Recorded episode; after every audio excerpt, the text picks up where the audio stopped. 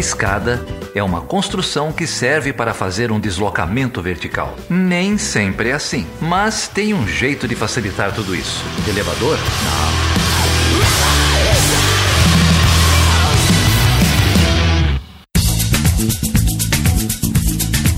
Seja bem-vindo e seja bem-vinda a mais uma edição do Chutando Escada em pleno Natal, cara. O meu nome é Felipe Mendonça. E eu sou Geraldo Zaran. Feliz Natal, Felipe. Feliz Natal, cara. E aí, a ceia? Todo mundo vivo? Todo mundo vivo a gente vai descobrir daqui a pouco, né? Primeiro a gente lança o episódio, pega umas almofadas, uns protetores, assim, e e vamos para lá. Mas tem que dar Feliz Natal para nossa convidada aqui também, né? Olha só, a gente tem uma pessoa ilustre aqui, que foi a estrela que brilhou no último episódio da semana passada, que é a Isabel Whitman, direto do podcast feito por elas. E aí, Isabel, tudo bem? Oi, tudo bem? Que é isso, Isabel? Mais, mais ânimo, Isabel. Duas vezes no escada, pô. Ah, então, Feliz Natal para todo mundo, né, que tá ouvindo a gente. E boa sorte para quem estiver passando Natal em família. Felipe, conta, conta, conta o que, que a Isabel tá fazendo aqui. Olha, a Isabel, além de doutoranda, além de host do podcast feito por elas, além de crítica de cinema, diz a lenda que ela também é uma grande conhecedora e fã da saga Harry Potter, é isso? Poxa, grande conhecedora eu não sei. Fã é uma palavra um pouco pesada. Mas eu acompanho e gosto, vamos dizer assim. Então vamos explicar. Olha. O episódio de Natal, o episódio de comemoração de Natal deste ano é sobre a saga Harry Potter e política internacional saga Harry Potter que teve aí esse ano mais um lançamento, um spin-off, sei lá o que, que como é que chama isso. Não vi o filme, então também não vou falar muita coisa. É, mas teve já o. Nem eu vi, nem eu vi. É, e aí a gente chamou aqui o Lucas Leite, que é professor da FAP e das faculdades Rio Branco, e o Fernando Malta, o host do SciCast, o Fencas, para falar de Harry Potter. Eles são dois fãs da, da saga, vão contar aí a história né, deles com, com Harry Potter, vocês vão perceber que eles são bem fãs mesmo. É, e veio também a Carol Pavese, que é host aqui também, faz o Ela Chutando a Escada, veio falar sobre Harry Potter, então vocês podem acompanhar aí pelas próximas duas horas, é, vocês vão entender tudo o que Harry Potter tem a ver com política internacional e com o Itamaraty, não é isso, Felipe? É isso aí, é isso aí. Mas a gente comeu uma bola enorme, né? A gente tinha acabado de gravar um, um episódio com a Isabel falando de cinema, gênero, mulheres do cinema, e não chamamos ela para gravar o episódio, então a gente meio que tá corrigindo esse, esse probleminha. então diga aí, Isabel, o que você gosta de Harry Potter? Como é que é a sua, sua relação com o tema aí? Não, e como eu falei, eu gosto de Harry Potter. Eu tive um contato tardio, porque na época que o, o primeiro livro foi lançado no Brasil, é, eu não peguei essa fase, eu acho que era um pouco mais, eu era um pouco mais velha do que o público-alvo do livro. E depois, o meu primeiro emprego, quando eu tinha uns 16, 17 anos, foi numa livraria. Os livros vendiam que nem água e eu era uma adolescente pedante que meio que torcia o nariz. Então, no final das contas, eu comecei a ler os livros só depois, quando já estava na faculdade. É, assisti os filmes é, Acho que o, primeiro, o meu primeiro contato, na verdade, foi com o primeiro filme, aí eu fui pros livros, e aí depois eu fui vendo os filmes conforme eles foram saindo e lendo os livros conforme eles foram saindo. Mas então, assim, já mais velha do que o público-alvo, aquela geração que cresceu com o Harry Potter, né? Mas gostei muito, aí eu vi que eu tava também sendo uma adolescente besta de torcer o nariz pro livro das crianças ali.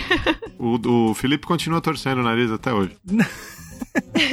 Ele tá falando isso porque eu não conheço a saga, entendeu? Eu tinha pensado em cair fora, mas o Geraldo falou: Ah, cara, eu preciso tanto de você. Fazer contrapontos. É, fez, fez contrapontos, fez o alívio cômico. o... Mas e aí, Isabel, você, da sua perspectiva aí de análise de, de cinema, se é crítica de cinema, corpos, questões de gênero. Você, a saga é escrita por uma mulher, né? Pela J.K. Rowling. O que, que você acha aí? Que, alguma coisa te chama a atenção na, em todo o sucesso, em toda a trajetória aí que a saga teve? Bom, primeiro é importante frisar que ela usa o pseudônimo J.K. Rowling justamente porque, vocês devem ter mencionado isso no programa, né? Se tornaria mais fácil vender o livro se ela não usasse o nome dela e usasse as iniciais, porque poderia ser confundida ou passar por uma autoria masculina, né? Isso já é bastante interessante nesse sentido. E aí também o fato de que o protagonista é um menino, né? Porque de uma maneira geral, dá pra dizer que as meninas estão acostumadas a lerem histórias de meninos e se projetarem no protagonista. E o inverso não é uma verdade. Então, de certa forma, colocar um menino protagonista torna essa história, muitas aspas, mais universal, né? Mais fácil de ser difundida. Assim, os filmes do Harry Potter nunca foram filmes, vamos dizer assim, de uma qualidade técnica louvada e tudo mais. Existe alguns que se destacam né? O filme que foi dirigido pelo Afonso Cuarón, ele tem uma qualidade superior aos outros, é considerado o melhor filme dos das adaptações, né?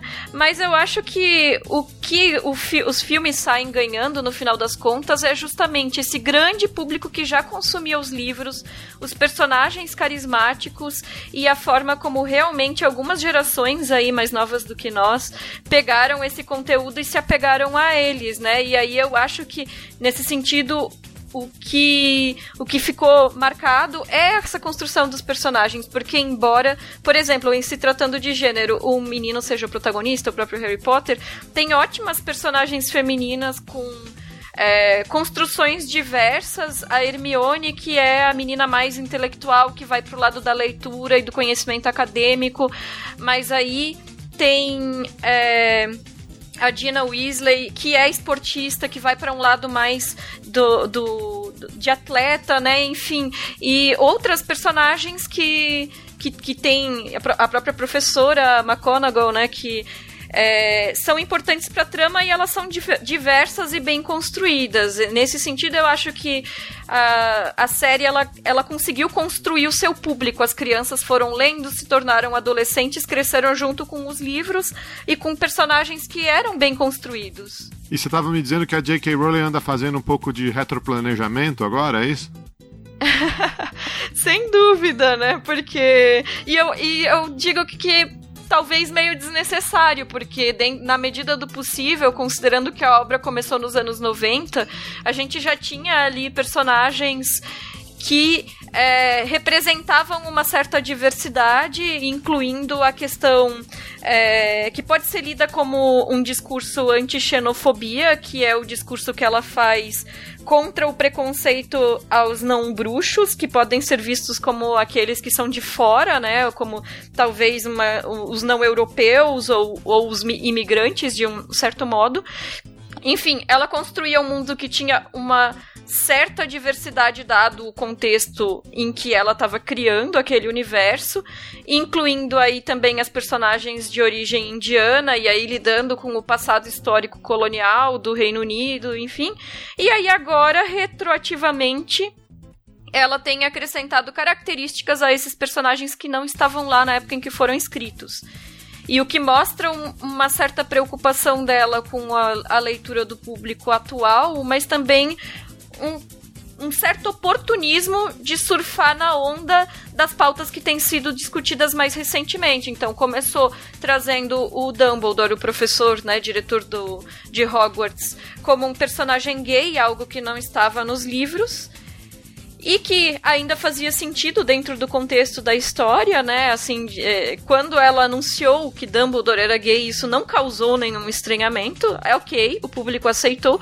Mas e aí, por exemplo, houve a sequência, é, o, teatro que foi não foi escrito por ela, mas foi autorizado por ela, que é uma sequência, e que a atriz que interpreta Hermione era uma atriz negra. E aí ela falou: Ah, mas eu nunca é, identifiquei a Hermione necessariamente como uma personagem branca. Ela podia ter sido negra. Mas ela também na, na, verdade, ela identificou por algumas características Hermione como sendo branca e também nunca havia identificado especificamente como sendo negra. Ou seja, ela, ela vai adaptando conforme é, as questões vão sendo colocadas, né? Então agora isso meio que no fandom virou uma piada, porque daqui a pouco ela vai estar tá alterando questões. É, bom, ela já alterou sexualidade, já alterou questões étnico-raciais, daqui a pouco questões de gênero, enfim, ela vai pautando conforme vai aparecendo, né? A gente sem dúvida tocou em algumas dessas, dessas questões aí. É, o Fernando, o Lucas e, o, e a Carol dão dá um bom panorama aí nessa, nessas questões que você está que você tá falando, mas é sempre, sempre bom ver é, essas interpretações. Dá para perceber que Isabel manja muito, né, de cinema e discussão também de, de gênero. Não é à toa que o último episódio foi tão bem comentado, tão bem avaliado. A Du Yen falou o seguinte: que episódio maravilhoso! Depois de entender mais sobre a desigualdade que as mulheres sofrem no cinema, estou me sentindo meio mal por ter boicotado Mulher Maravilha por conta da posição da Gal Gadot quanto à Palestina. A Deb, lá a chefona do Portal Deviante, o Fencas acha que é ele, mas na verdade é a Deb, diz que o episódio ficou foda, né? A Lucineide diz que a convidada foi ótima, condução maravilhosa, com provocações perguntas que enriqueceram muito o programa, e ela termina dizendo o seguinte: "A Nazaré voltou, que saudade". E o Rafael Goulart, também lá do nosso grupo de apoiadores, disse o seguinte: O último stand da escada ficou muito bom, muitos detalhes e curiosidades que não sabia, principalmente na questão das atrizes, puxando uma luta mais ampla. E também circulou lá uma fala da Isabel falando sobre o cinema, a relação do cinema com a Ku Klux Klan. Então, enfim, muita, muita coisa boa. Obrigado, Isabel, pelo último episódio. Foi um presente pra gente. Eu fiquei muito feliz de ter participado e muito feliz também com, com esse retorno dos ouvintes. Queria agradecer o, os apoiadores aí do Chutando a Escada também. O Felipe leu aí é, alguns comentários. Essas últimas semanas a gente teve o Alisson Hollenberg de Lima, que passou a apoiar o podcast, e a Estela Cristina Nakazato. Queria agradecer enormemente aí. Se vocês quiserem é, apoiar o Chutando a Escada, podem entrar lá no picpay.me barra Chutando a Escada, ou se já tiver o aplicativo do PicPay, só procurar Chutando a Escada. A partir de cinco reais vocês conseguem fazer contribuições aí para a continuidade desse projeto. E para comemorar o Natal, comemorar esse episódio aqui de Harry Potter, o Chutando a Escada fez uma parceria com a loja Funko Mania, uma loja aí daqueles Funkos Pops, aqueles cabeçudinhos, aqueles bonequinhos cabeçudinhos. É, a gente fez uma parceria com, com o pessoal lá, com o Fábio, com o Moisés, e a Mania vai oferecer 5% de desconto em todas as compras no site até 31 de janeiro de 2019. Basta você usar o cupom ESCADA5 Lá no checkout você faz suas compras, põe os bonequinhos, os chaveiros, o que você quiser e é, na hora do checkout usa o cupom escada 5 até 31 de janeiro. Agradecer aí o pessoal da Funcomania. Você esqueceu seu presente de Natal, ficou faltando alguma coisa, vai lá e usa o cupom. É isso aí, Geraldo. E eu vou aproveitar que, que a gente está na fase dos recados. Eu queria ler um recado que a gente recebeu aqui, que foi do Ricardo Nogueira. Olha o que o Ricardo diz. Ele diz o seguinte: Eu sou ouvinte do podcast há um tempo. Acabei de ser aprovado na KCD, para quem não sabe, é o concurso de admissão à carreira a diplomatas, né? E com certeza alguns pontinhos que ganhei estão na conta do Stand da Escada. Queria agradecer por isso e pelo trabalho que vocês fazem em democratizar o acesso a um conteúdo de RI. Obrigado, Ricardo. Fiquei muito feliz aí com o seu, com o seu comentário. Obrigado nada. Use seu salário milionário aí e passa a apoiar o Stand da Escada também. Olha, o cara tá extorquindo, né? o ouvinte. Vamos lá. É, vocês podem deixar comentários aí no post, no portal Deviante. Podem mandar e-mails para perguntas.chutandascada.com.br. A gente está no Instagram, no Facebook, no Twitter, sempre como Chutando a Escada. E tem lá o nosso grupo do Telegram, o t.me barra Chutando a Escada que a Isabel é uma participante assídua. Tá? É isso aí. Isabel sempre pautando o chutando a escada. E o grupo de apoio, eu o grupo do Telegram também. Ô, ô, Geraldo, antes da gente ir pro papo, cara, eu queria divulgar aqui um trabalho é, da Casa Flores. A Débora que conversou com a Bianca Rosetti é, na quarta-feira de ideias lá da Conectas, que foi realizado no dia 16 lá no Sesc Pompeia. E a Casa Flores é um projeto muito interessante que acolhe mulheres, né? É uma casa que acolhe mulheres em situação de vulnerabilidade. Como a gente prometeu lá no último episódio, a gente vai divulgar um projeto por episódio, então vamos ouvir aí rapidinho a conversa da Débora com a Bianca falando sobre a Casa Flores. Bom, eu estou aqui com a Bianca Rosetti, da Casa Flores, e eu trouxe, eu trouxe a Bianca aqui para falar sobre o projeto da Casa Flores, o que, que vocês fazem, como funciona a, o projeto, que agora já tem uma casa né, própria. Enfim, conte para a gente um pouco mais sobre o seu trabalho. Bom, a Casa Flores, ela acolhe mulheres em situação de vulnerabilidade com foco em egressas do sistema prisional. Então a gente é, há um mês, mais ou menos, conseguimos uma sede, porque a gente percebeu que era muito importante ter um espaço de referência para essas mulheres. Além também da criação de vínculo no território da mulher quando ela sai, que é muito importante. E retomar os vínculos também familiares, é, vínculos com os filhos, que muitas vezes também é, são rompidos, né? A gente percebeu que ter um espaço para elas também era muito importante. E um espaço não só para atendê-las, mas que a sociedade também conviva, porque existe muito preconceito em cima do assunto, né? Então a ideia também é que esse espaço seja um espaço multicultural, onde mulheres com diversas experiências possam é, frequentar a Casa Flores, frequentar as oficinas, as formações, capacitações é, e tem uma parte cultural também, uma parte de exposições, de voltadas a questão mais artística mesmo, né?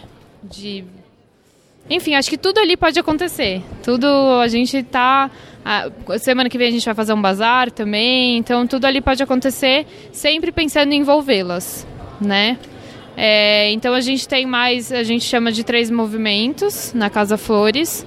Um é voltado a esse movimento atuar, que é voltado à geração de renda, que a gente faz oficinas com elas, para que elas consigam, a partir delas mesmas, dos horários que elas construam, é, porque muitas delas são mães, né? É difícil voltar ao mercado de trabalho também, por agora ter sido uma ex-presa, né?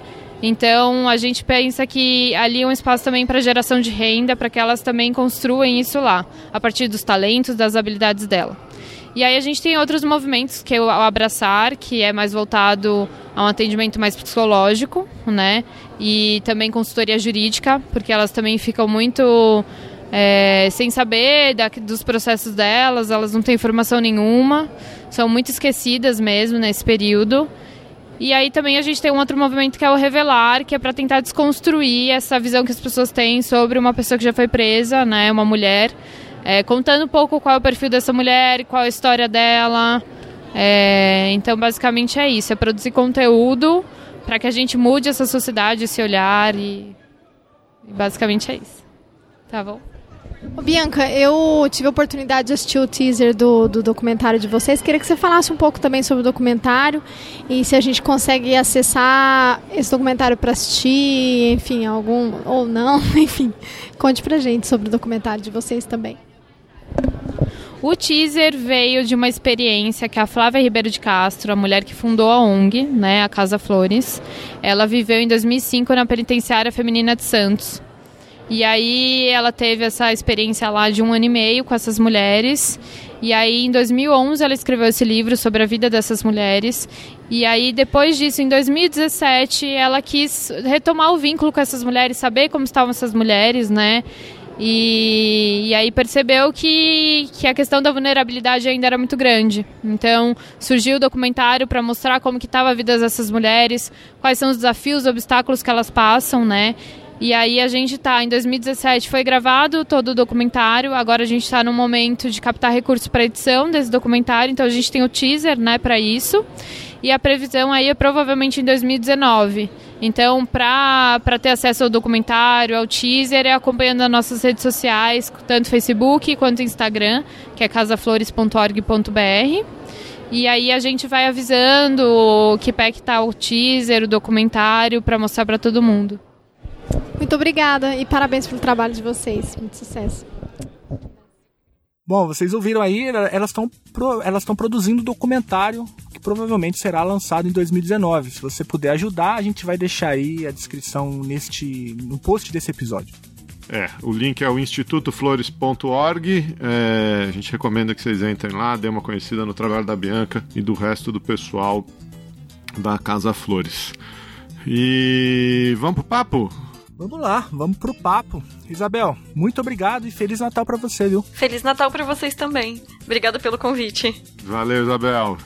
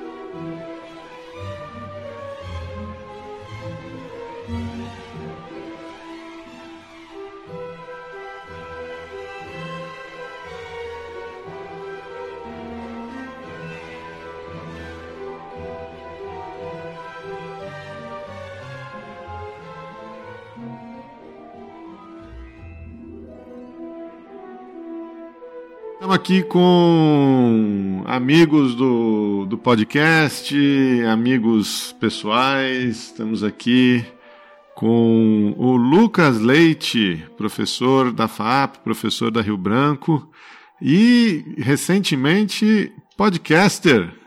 É isso. Fala, Lucas, Não, tudo bem? não, youtuber, cara. Oh, perdão, youtuber, é. é.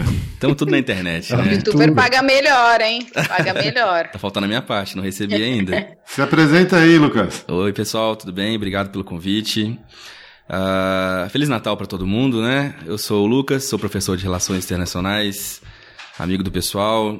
Fiz mestrado e doutorado lá no Santiago Dantas, e aí a gente se conheceu. Felipe, Geraldo, a gente estuda Estados Unidos junto. Em alguns desses eventos que tem por aí. Em alguns a gente não vai, por algumas razões, outros a gente vai. Mas aí é o papo outro podcast. E aí, nessa andança de estudar Estados Unidos e relações internacionais, a gente foi descobrindo também alguns gostos diferentes. No meu caso, ah, mais para cultura pop, algumas teorias estranhas de relações internacionais e, de forma mais específica, Harry Potter, né? Que eu li, igual eu falo num dos vídeos lá do, do canal, não sei se, os, se o pessoal viu, eu li oito vezes cada Oito um dos vezes? livros. Exatamente. E não me arrependo disso porque foi maravilhoso para poder eh, chegar onde eu estou, já que agora eu sei falas de cor dos filmes e dos livros, né? Não que isso vai me render alguma coisa. Mas espera aí, Lucas, apresente seu canal aí também, cara. Como é que chama o canal? Ah, boa, vamos falar do canal. O canal chama Em Dupla com Consulta. É, o nome vem justamente dessa brincadeira de serem dois professores, né? Eu e a Fernanda, que já veio aqui. Duas vezes a Fernanda veio? Não, a Fernanda veio uma vez só falar de Coreia do Norte ano passado. Ah, legal. E, e aí foi eu e Fernanda Manhota, a gente fez esse canal. Foi uma dica que os alunos deram pra gente já há mais tempo. Eles falaram: ah, que vocês não fazem um canal pra falar um pouquinho dessas coisas que vocês usam em aula? Que, que vocês não falam sobre. fazem um vídeo sobre Harry Potter e relações internacionais e Game of Thrones e. e todos os memes que a gente usa bastante em sala de aula, né? Então a gente veio com essa brincadeira do em dupla, eu e a Fê, com consulta, que vão ser os convidados que vão lá participar, vez ou outra, pra comentar os temas de política internacional e cultura pop com a gente. Então, ó, pros ouvintes aí do Chutando a Escada, o Em Dupla com Consulta é um canal novo, estão aí na, na estrada faz dois meses.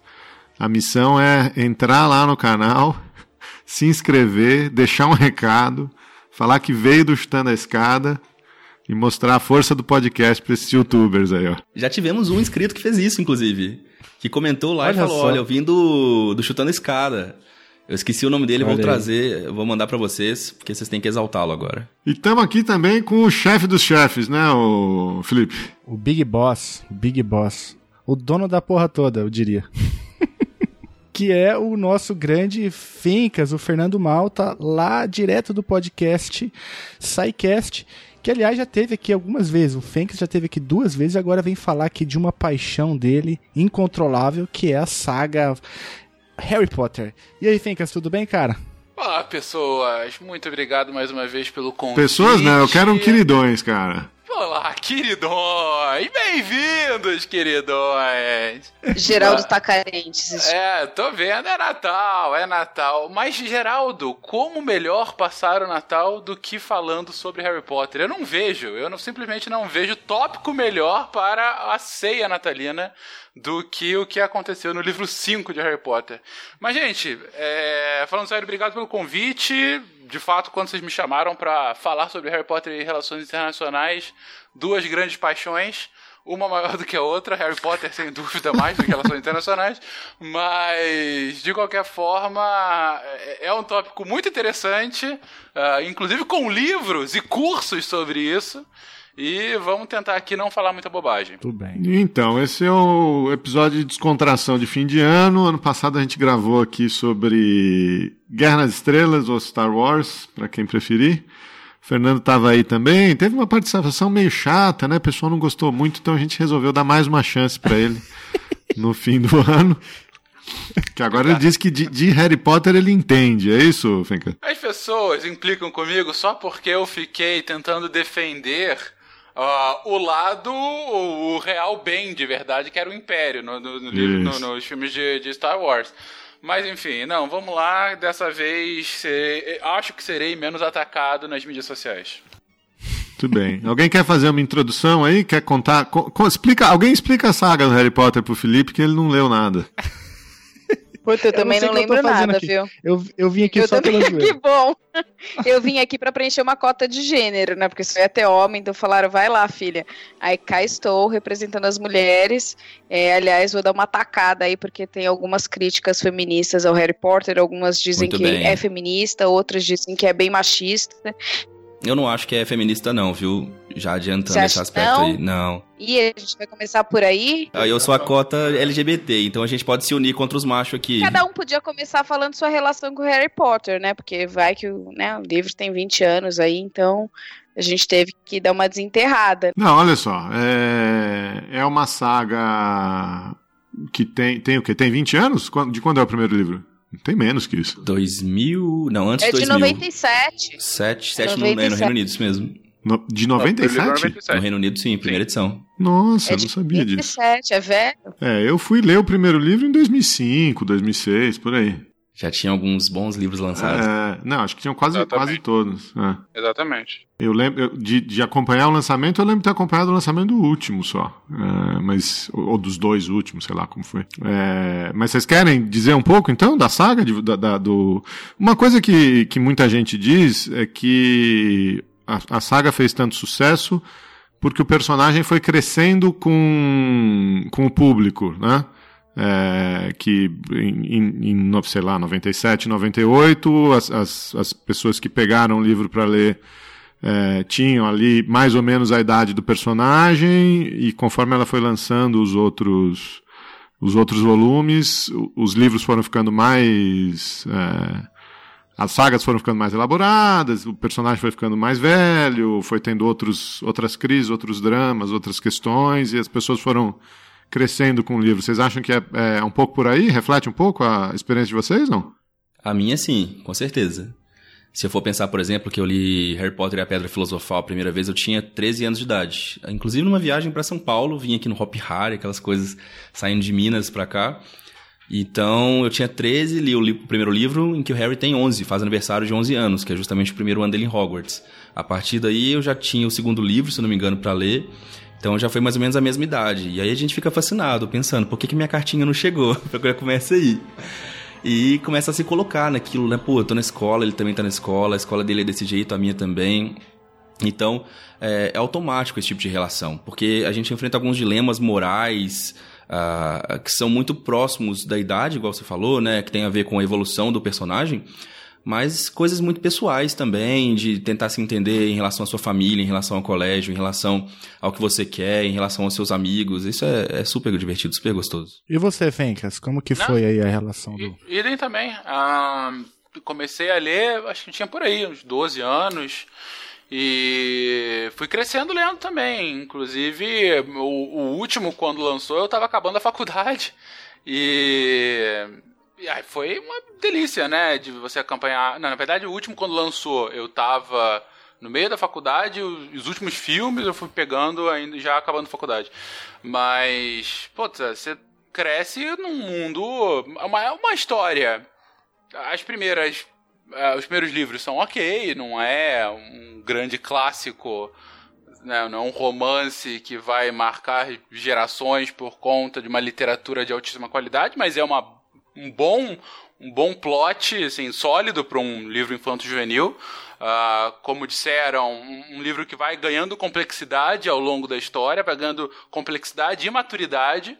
E para as pessoas mais ou menos da nossa geração que cresceram lendo, você vai ganhando a maturidade junto com o livro, enfrentando algumas questões que anteriormente não eram abordadas e você é, e que você mesmo está tendo que lidar. Então, assim, a própria puberdade que é, é muito bem experimentada no quarto e no quinto livro, principalmente. Uh, você tem questões uh, uh, aí mais políticas, né? O livro vai ficando. O livro já tem um quê politizado desde o segundo, né? Mas vai cada vez ficando mais politizado até que o, o, quinto livro, possivelmente, é o mais politizado de todos, em que ela é uma crítica claríssima ao fascismo. É, e, e, o sexto e sétimo se focam mais na aventura, mas também está muito relacionada. é, você vê que é, é, um ponto recorrente da autora a crítica a governos autocráticos, né? E, e assim, você, e, e, o livro até temas como a morte de personagens, a morte violenta de personagens, personagens que morrem, o que para histórias infanto-juvenis não é, ou pelo menos a época não era muito comum, né? Você tinha histórias, histórias recorrentes de séries, de filme, em que tem perrengues, mas aí os mocinhos vencem no final. E nesse não, nesse você tem perdas, perdas reais de personagens fundamentais ao longo da saga, né? E o que é algo que dá um tom de sobriedade pro, pro, pro livro. É, mas é claro, também não estou colocando ele como se ele fosse muito mais sério do que ele deveria ser. Ele continua sendo um livro infanto-juvenil que só vai ganhando um tom mais maduro ao longo do tempo. Expecto Patronum!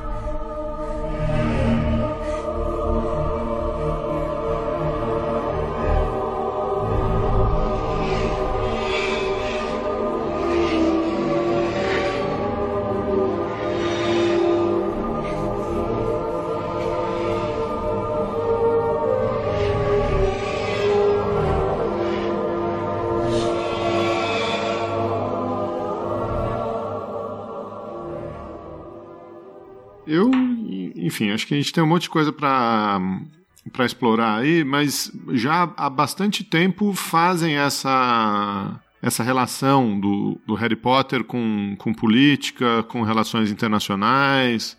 Você mesmo citou aí, Fencas, o, essa crítica ao fascismo, críticas a regimes autoritários. Depois a gente pode entrar é, nesses filmes mais novos, que também parece que tem um resgate importante aí. É, da, aonde vocês, da onde vocês acham que vem? Onde vocês identificam isso na saga do livro ou nos posicionamentos da própria autora? Olha, em relação à autora, é, ela sempre se coloca, enquanto pessoa, no Twitter, principalmente, ela sempre usa para se pautar em relação, por exemplo, ao Trump. Isso é uma coisa que eu posso ver, eu vejo com muita frequência. Ela retuita e comenta. E quando alguém faz um comentário tosco relacionado uh, de alguma forma, por exemplo, homofóbica, racista, misógina, etc., ela sempre rechaça esse tipo de comentário. Então ela é alguém que toma posição. Agora, entre a autora tomar posição e a escritora tomar posição tem uma diferença muito grande. Nos livros, você tem de fato uma discussão muito forte sobre alteridade, sobre a questão uh, do outro, uma questão até. dá para brincar um pouco até com a teoria pós-colonial, como é que os outros se enxergam, como é que eles enxergam esse, esses outros indivíduos, porque em Hogwarts você tem estudantes de todos os lugares. Você tem estudantes negros, tem estudantes uh, que são uh, provavelmente indianos ou palestinos ou coisa assim, e você tem, você tem estudantes que não são necessariamente colocados dentro da, da ótica do que seria o puro sangue. Ou seja, você tem uma série de gradações entre o que seria o estudante tradicional de Harry Potter e aquele que é aceito dentro da saga do Harry Potter. Nesse sentido, dentro dos livros, o que a gente pode perceber é que Existe uma discussão muito forte sobre inclusão das pessoas e aceitação, e a discussão sobre as casas de Harry Potter, as casas de Hogwarts, uh, falam bastante sobre isso, mas não há uma discussão maior sobre questões de minorias de forma específica. Por exemplo, você não tem nenhum personagem LGBT assumido dentro de toda a saga Harry Potter. Aí o que, que aconteceu? Depois de todos os livros terem sido lançados, depois de todos os filmes, ah, em algum evento em que a Rowling estava falando sobre os livros e os filmes, alguém perguntou: o Dumbledore é gay? Aleatoriamente, de uma forma completamente tosca, assim. E ela, sim, ele é gay. Só que eu acho, eu tenho a impressão, e muita gente que é fã de Harry Potter fala também e tende a concordar, eu tendo a concordar com eles, que ela só falou isso para tentar falar assim, tá vendo, gente? Eu tenho um personagem gay na série. E é só. Não tem. Qual é a personagem lésbica? Não sei, não conheço. Nunca vi nenhuma. Algum personagem trans? Talvez a questão do trans tenha ligado aos, aos, a, aos shapeshifting, né? Que seriam os metamorfos, a possibilidade de você transfigurar você mesmo, os, anim, os animagos. Mas ainda assim, é, é teria que ser uma metáfora, uma sutileza muito grande para poder falar esse tipo de coisa. É. Eu vou gentilmente discordar do Lucas. É, pelo seguinte, é, entendo toda essa crítica, já li algumas vezes, inclusive as críticas à autora por conta desses posicionamentos, né? Na verdade, uma crítica da, da fanbase dela, recorrente, é que a Rowling está estragando o legado dela por conta desses comentários que ela faz, é, é, dando adendos, né? Adendos fora da história, é, mostrando que a história é mais complexa do que ela é contada no livro. É, eu entendo, é claro, assim, às vezes as pessoas ficam chateadas de, puta, mas se era assim, por que você não colocou na história e tudo mais? Então, por exemplo, nesse caso do Dumbledore, de fato, é, a história, qual, é o ponto, né? O Dumbledore, ele é um personagem, até o sétimo livro, bastante enigmático, né? O histórico dele, ele é o, o velho sábio, né? Da, da, de toda aquela do, do, conto do herói, né? Enfim, de toda a transformação que todo herói tem que ter numa saga, ele tem o papel bem claramente do, do velho sábio, do cara que tá lá para ensinar o herói na sua jornada, na sua transformação, e ele faz isso integralmente nos sete, nos sete livros e ao longo da saga como um todo. Então, pouco é explorado do passado dele até o sétimo livro, em que você sabe mais de, de fato da história dele e aí você sabe que tem um ponto central na história que ele tinha uma grande amizade uh, com o, o antigo mago das trevas, o cara que veio antes do Voldemort, que era Grindelwald. Uh, que é um cara que é citado no primeiro livro só, só que ah, o, o Dumbledore ficou conhecido por ter derrotado o mago Grindelwald em 45. E ponto, é a única coisa que aparece no primeiro livro. Isso só volta lá no sétimo livro e você mostra o que, que foi isso. E aí você sabe que, na verdade, eles eram grandes amigos quando eram adolescentes.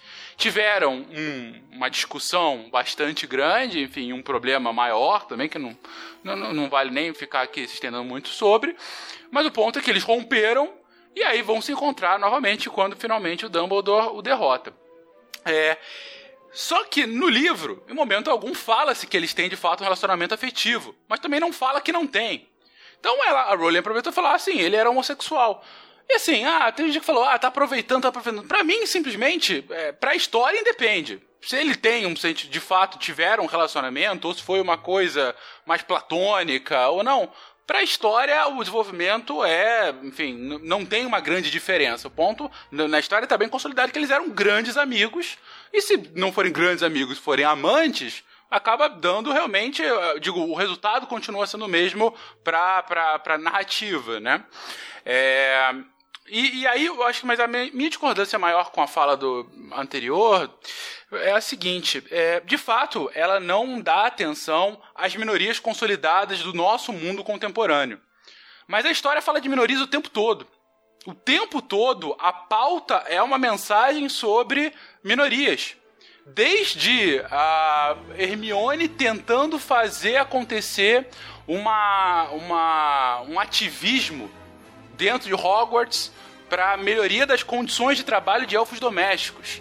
Porque o tempo todo, a Hermione como o Harry, por serem filhos de trouxas, eles estão fora da visão já massacrante do mundo, em que elfos domésticos são escravos que estão lá desde sempre e os bruxos não conseguem ver a questão ruim de você ter escravos do seu lado.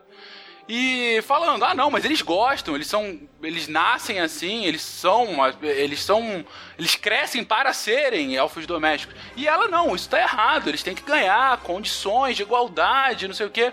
E no segundo livro fala-se sobre isso, no quarto livro fala-se sobre isso, no sétimo livro.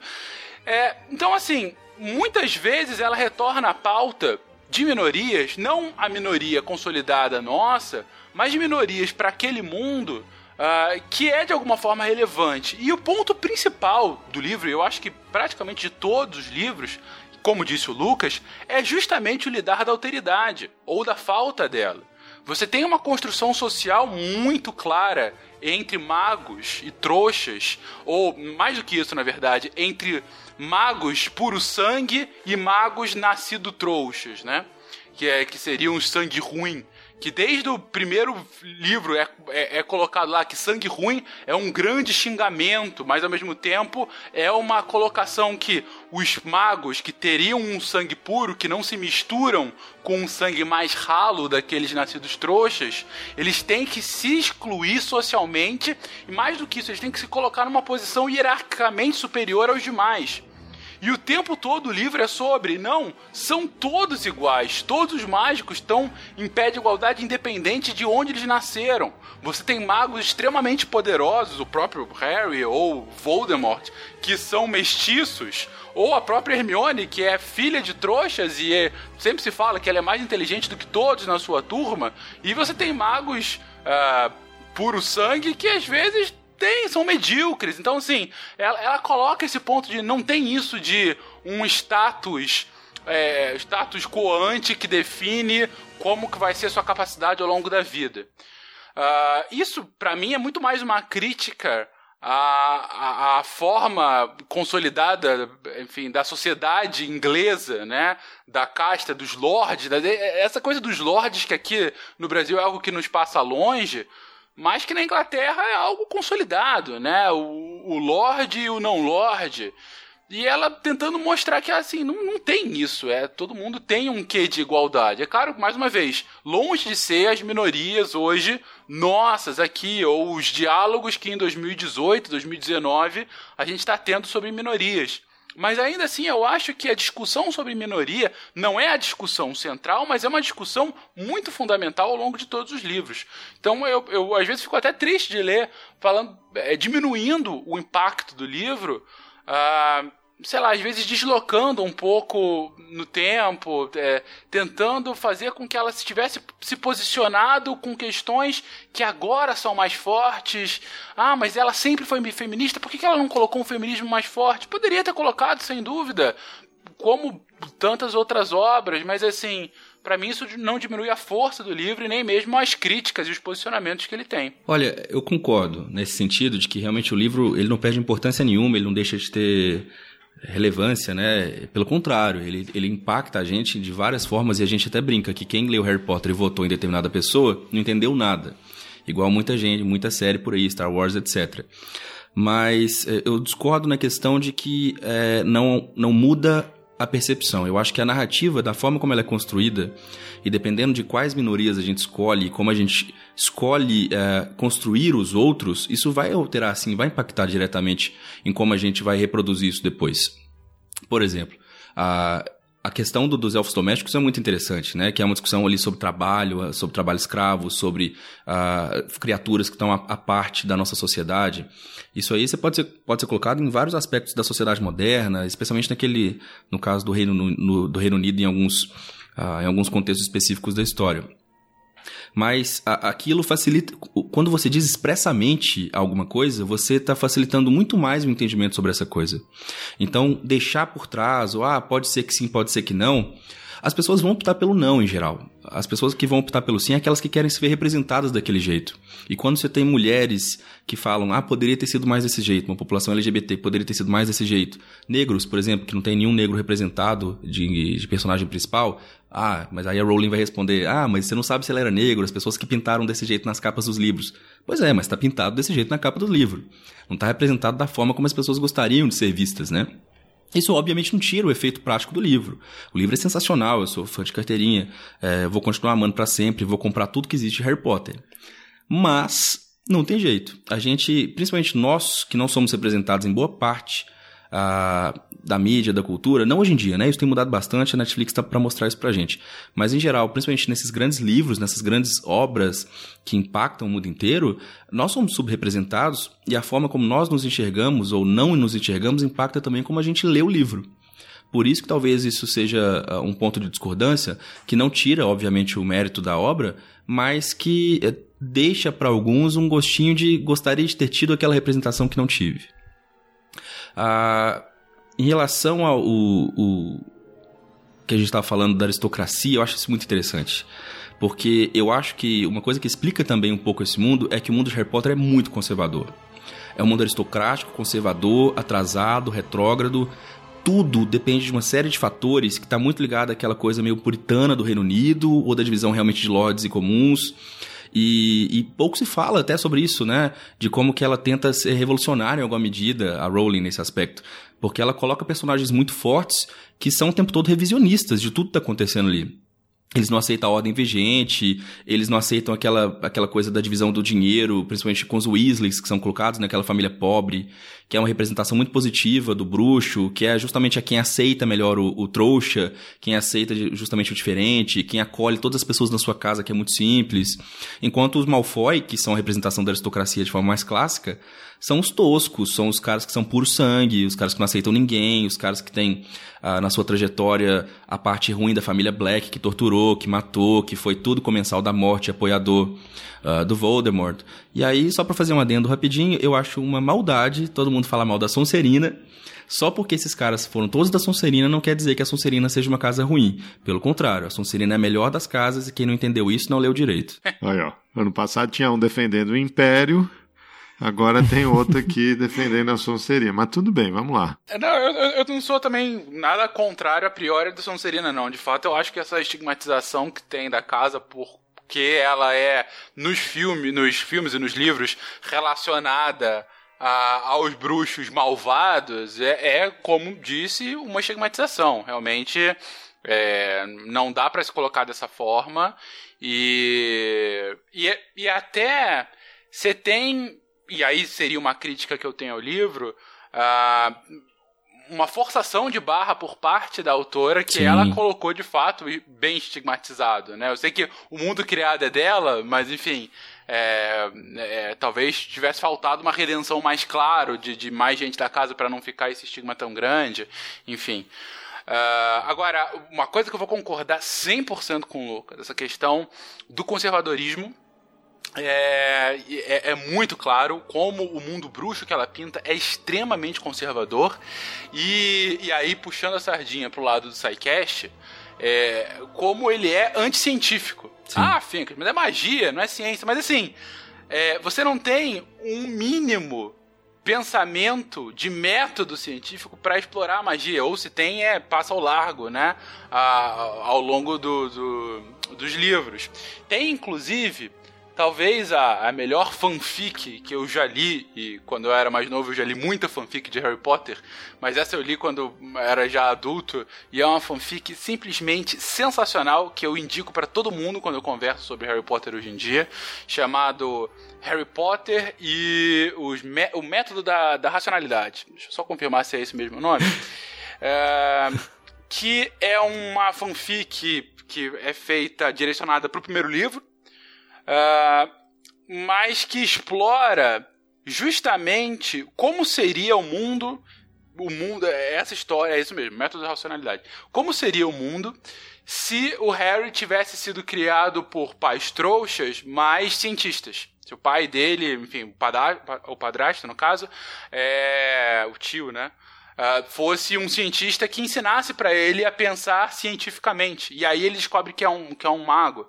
E, e, claro, muito mais inteligente do que ele é pintado no, nos livros. Mas é interessante a abordagem de como o mundo muda completamente com simples métodos método científico básico, sabe? De experimento, de, de falsear hipótese.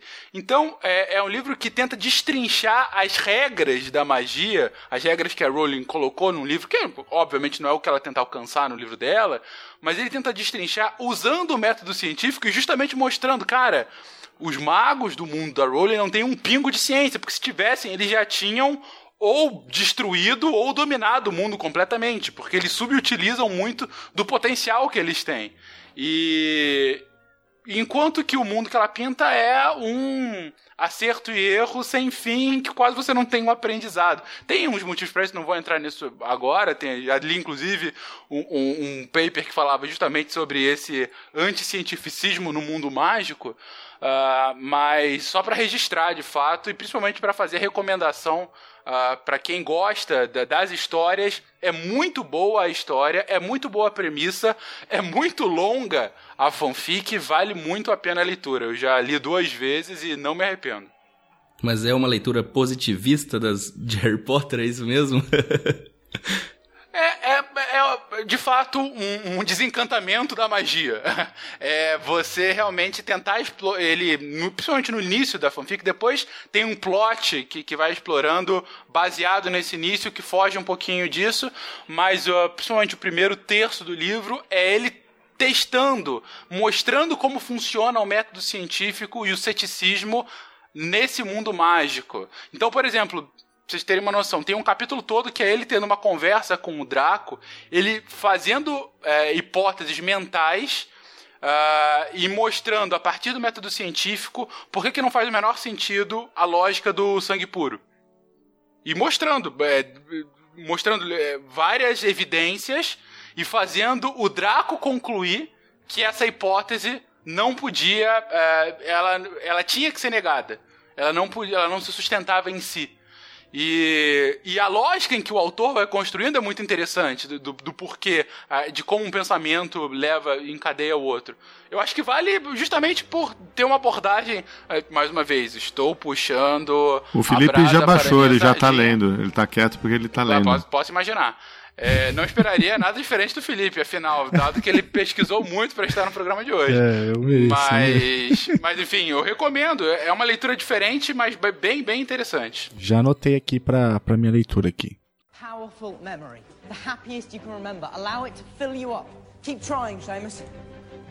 George, your turn now. Expecto Patronum. A full-bodied Patronus is the most difficult to produce, but shield forms can also be equally useful against a variety of opponents. Fantastic, Jenny! Just remember, your Patronus can only protect you for as long as you stay focused, so focus, Luna! Think of the happiest thing you can. Expecto Patronum. Tem razão um pouco nessa questão do. Um pouco não, bastante no, do anti-intelectualismo, porque se nós pegarmos, por exemplo, personagens como a McGonagall, a professora Minerva McGonagall, que ensina transfiguração e que o, o, a sala dela é cheia de quadros, cheia de fórmulas, e ela é muito rígida, e ela cobra essas coisas com uma assertividade maior, e a gente pega a Granger, por exemplo, a Hermione, elas são as personagens que representam esse lado científico até, né, da série, só que tem um contraponto interessante que é o próprio Rony. Ele é uma anta. O cara não sabe nada. O cara não lê, não estuda, não se preocupa. Não sei como é que ele passou em qualquer um dos testes que teve em Hogwarts. E o, o, Harry fica naquele meio, né? Porque ele é o cara que é, era trouxa e descobriu que era bruxo. Então ele fica com esse lado mais racional e do estudo da, da escola que ele sempre teve próximo da Hermione, enquanto ele tá fascinado por tudo igual o Rony, que simplesmente aceita as coisas como são, porque ele sempre aprendeu que o mundo mágico era desse jeito e não tem o que questionar. Então eu fico meio pé da vida porque eu acho que a série tinha que chamar Hermione Granger e a salvação do mundo, ou coisa do tipo, porque é ela quem faz tudo. É por isso que eu fico também chateado com esse negócio de apoiar a Grifinória. O povo da Grifinória não faz nada direito. Eles rompem as regras o tempo todo, eles quebram o castelo inteiro, eles fazem poções que são proibidas, eles, uh, sei lá, eles invadem lugares. Gente, eles tinham que ter sido expulsos, sei lá, no máximo no terceiro livro coisa assim. Eles ajudaram um criminoso a fugir. Tudo bem, o criminoso era o Sirius Black, e a gente ama o Sirius Black, mas né, tem outras formas de tentar. Não, não existe então a racionalidade? Vamos tentar usar essa racionalidade para alguma coisa? Mas a Hermione não é da, da, da, da Grifinória? De qual que é? Ela é Grifinória, mas eu acho que na verdade ela sempre foi Corvinal. O, o chapéu seletor errou e colocou ela na casa errada. Então tá bom. Ô, Carol, você que morou na Inglaterra, o que você tá achando de tudo isso, hein? Ah, eu tô Tô esperando para falar sobre o feminismo aí. É, não, eu. Ah, aliás, né? Vocês gravaram um episódio, a gente gravou um episódio sobre o Brexit e a, a, a Rowling foi super. É, na campanha, durante o referendo, ela se posicionou super contra o Brexit teve um ativismo aí bem, bem forte. Então ela se posiciona, né, é, politicamente, como foi, como foi relatado aqui também. Então isso é, é um elemento que aparece, né? Inclusive dizem que tem vários elementos da vida pessoal dela que se manifestam nos personagens e na própria história. É, essa, essa menção ao ativismo e a a diversidade e tal no, no, no, livro. Também ela, quando ela se formou, ela se formou em francês, né? Ela fez línguas francês. E aí ela foi trabalhar na parte de tradução na Anistia Internacional na Inglaterra. Então tem uma tem uma herança aí também de uma trajetória profissional dela antes ela virar escritora, né? É, e isso se manifesta um pouco no livro nesse bom e a gente vê que ela continua ativa nesse sentido. Depois ela foi para Portugal e, e aí tem tem essa trajetória de vida dela né? Sofreu violência doméstica do marido e tal. Então tem tem alguns traços interessantes por trás que acho que se manifestam nos, nos personagens de alguma forma. Bom a Inglaterra é extremamente conservadora né? Então é, aliás tem uma Uh, eu achei até também fazer minha pesquisa para também não ficar só o Felipe sendo a estrela aqui do negócio.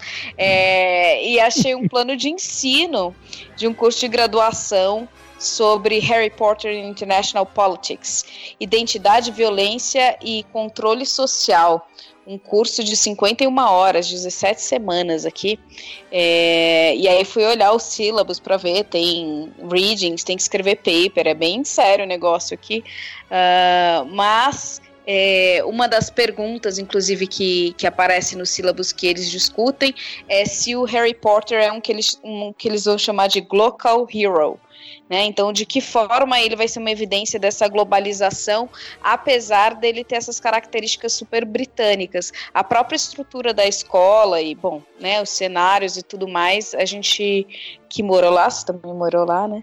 É, a gente vê muito presente, né? Essa, essa, esses traços culturais bem fortes. Então tem um reflete uma cultura bem local bem conservadora britânica, mas ao mesmo tempo é um best-seller global que conseguiu conversar com o mundo inteiro, né? Então tem assim, é interessante ver essa dimensão também, né? O quanto isso isso cativou. E aí essa pergunta dela, será que ele é um local hero, né?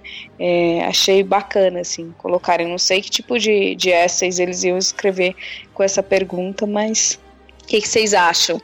Eu, eu acho que a é interessante a definição do, do Global Hero, porque a, a, lógica de que uma história, mesmo local, ela acaba, ela consegue ser compartilhada, ela consegue ser sentida e traduzida para diferentes lógicas, né, para diferentes perspectivas em diversos lugares do mundo. Então, ainda que as escolas brasileiras estejam longe de ser uma Hogwarts, você consegue identificar traços mínimos de paralelo. Mas as é, escolas inglesas de... também estão longe de ser uma Hogwarts, né? Acho que tem esse elemento ah, não, é... aí também, né?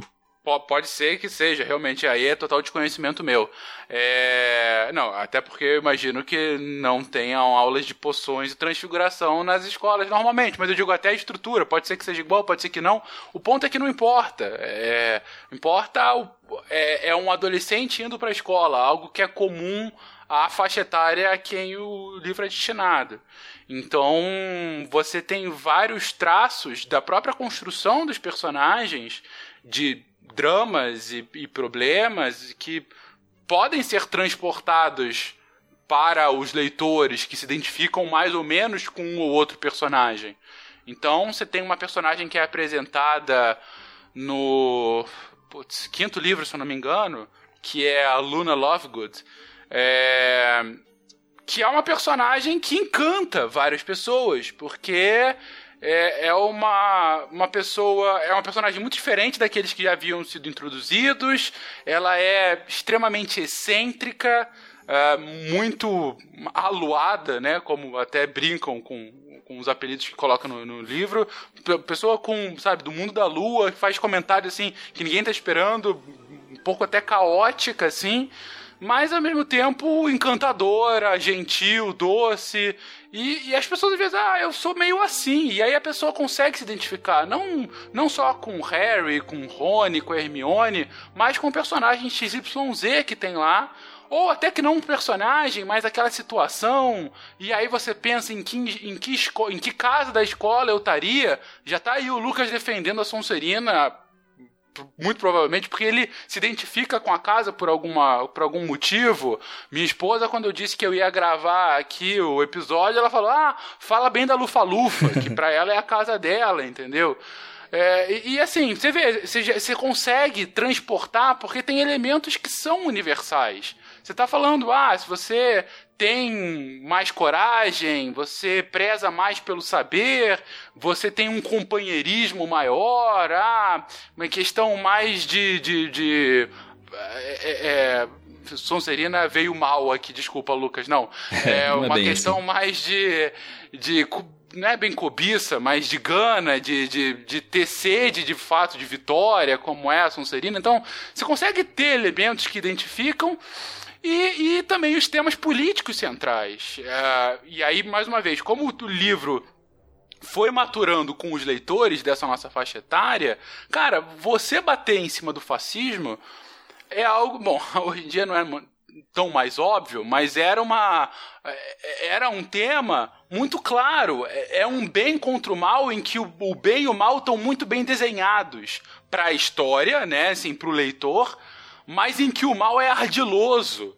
O mal ele é esperto, ele sabe do que ele está fazendo e ele consegue construir de uma forma uh, em que a disparidade de poderes entre um lado e outro é muito óbvia e persistente. São crianças, são adolescentes enfrentando o bruxo das trevas mais poderoso da história que se tem notícia. Então, assim, putz, é, é muito a história, sabe? é um Davi Golias eterno ali.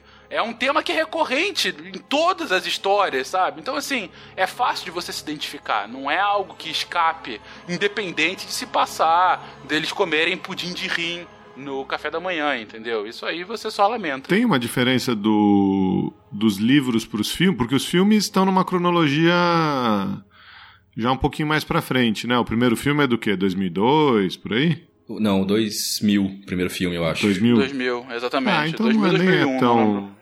Eu tava na oitava série, eu lembro que eu assisti. 2001, isso mesmo. Ah, então nem é. De 97 para 2001, do, o primeiro livro pro primeiro filme, é isso? É, mas acabaram indo bem depois, né? Acabou em 2011, se eu não me engano, 2012 foi o último filme. Mas os primeiros filmes são, assim. são bem low budget também, né? Relativamente, né? Ah, não tão low, não. né? Não? Eles são só ruins, não, eles não são eles são. São, são só ruins. É fracos, né? Vamos combinar. Eu acho que começa a são. ficar bom, os filmes começam a ficar bom a partir do terceiro. Quando você tem. Começa a ficar mais é sombrio, né? E os diretores Sim. mudam também. O primeiro e o segundo são muito é, infantis. É. Muito bonitinhos, é. a apresentação dos personagens. Não, é só para quem realmente é muito fã e quer aprender o que, que é. E para quem não leu o livro também, eu lembro do é. meu pai vendo o filme, meu pai nunca leu o livro. Ele, ele se encantou com, com os filmes. Ele falou: caraca, que construção legal e tal. Então, assim, eu, quando eu vi o filme, eu também fui o, chanfa, o, o, o fã chato ouvindo, eh, vendo aquelas coisas, ah, isso tá errado, não é bem assim, mudaram essa história, sabe? Cadê tal personagem? Mas depois eu fui vendo outras pessoas que nunca tinham lendo, nunca tinham lido, e cara, dá para entender, não é um filme brilhante, longe disso, assim como a série nova de Animais Fantásticos também tá longe de ser brilhante. Mas assim, ele acho que cumpre a missão de um, de um filme de fantasia, entendeu? Um filme de fantasia que acaba sendo impulsionado por uma história muito conhecida. Come, Dobby.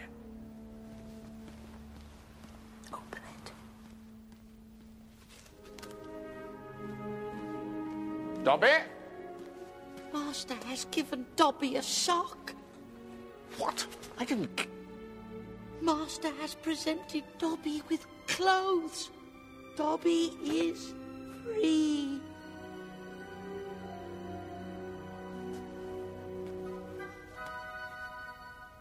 You lost me, my servant!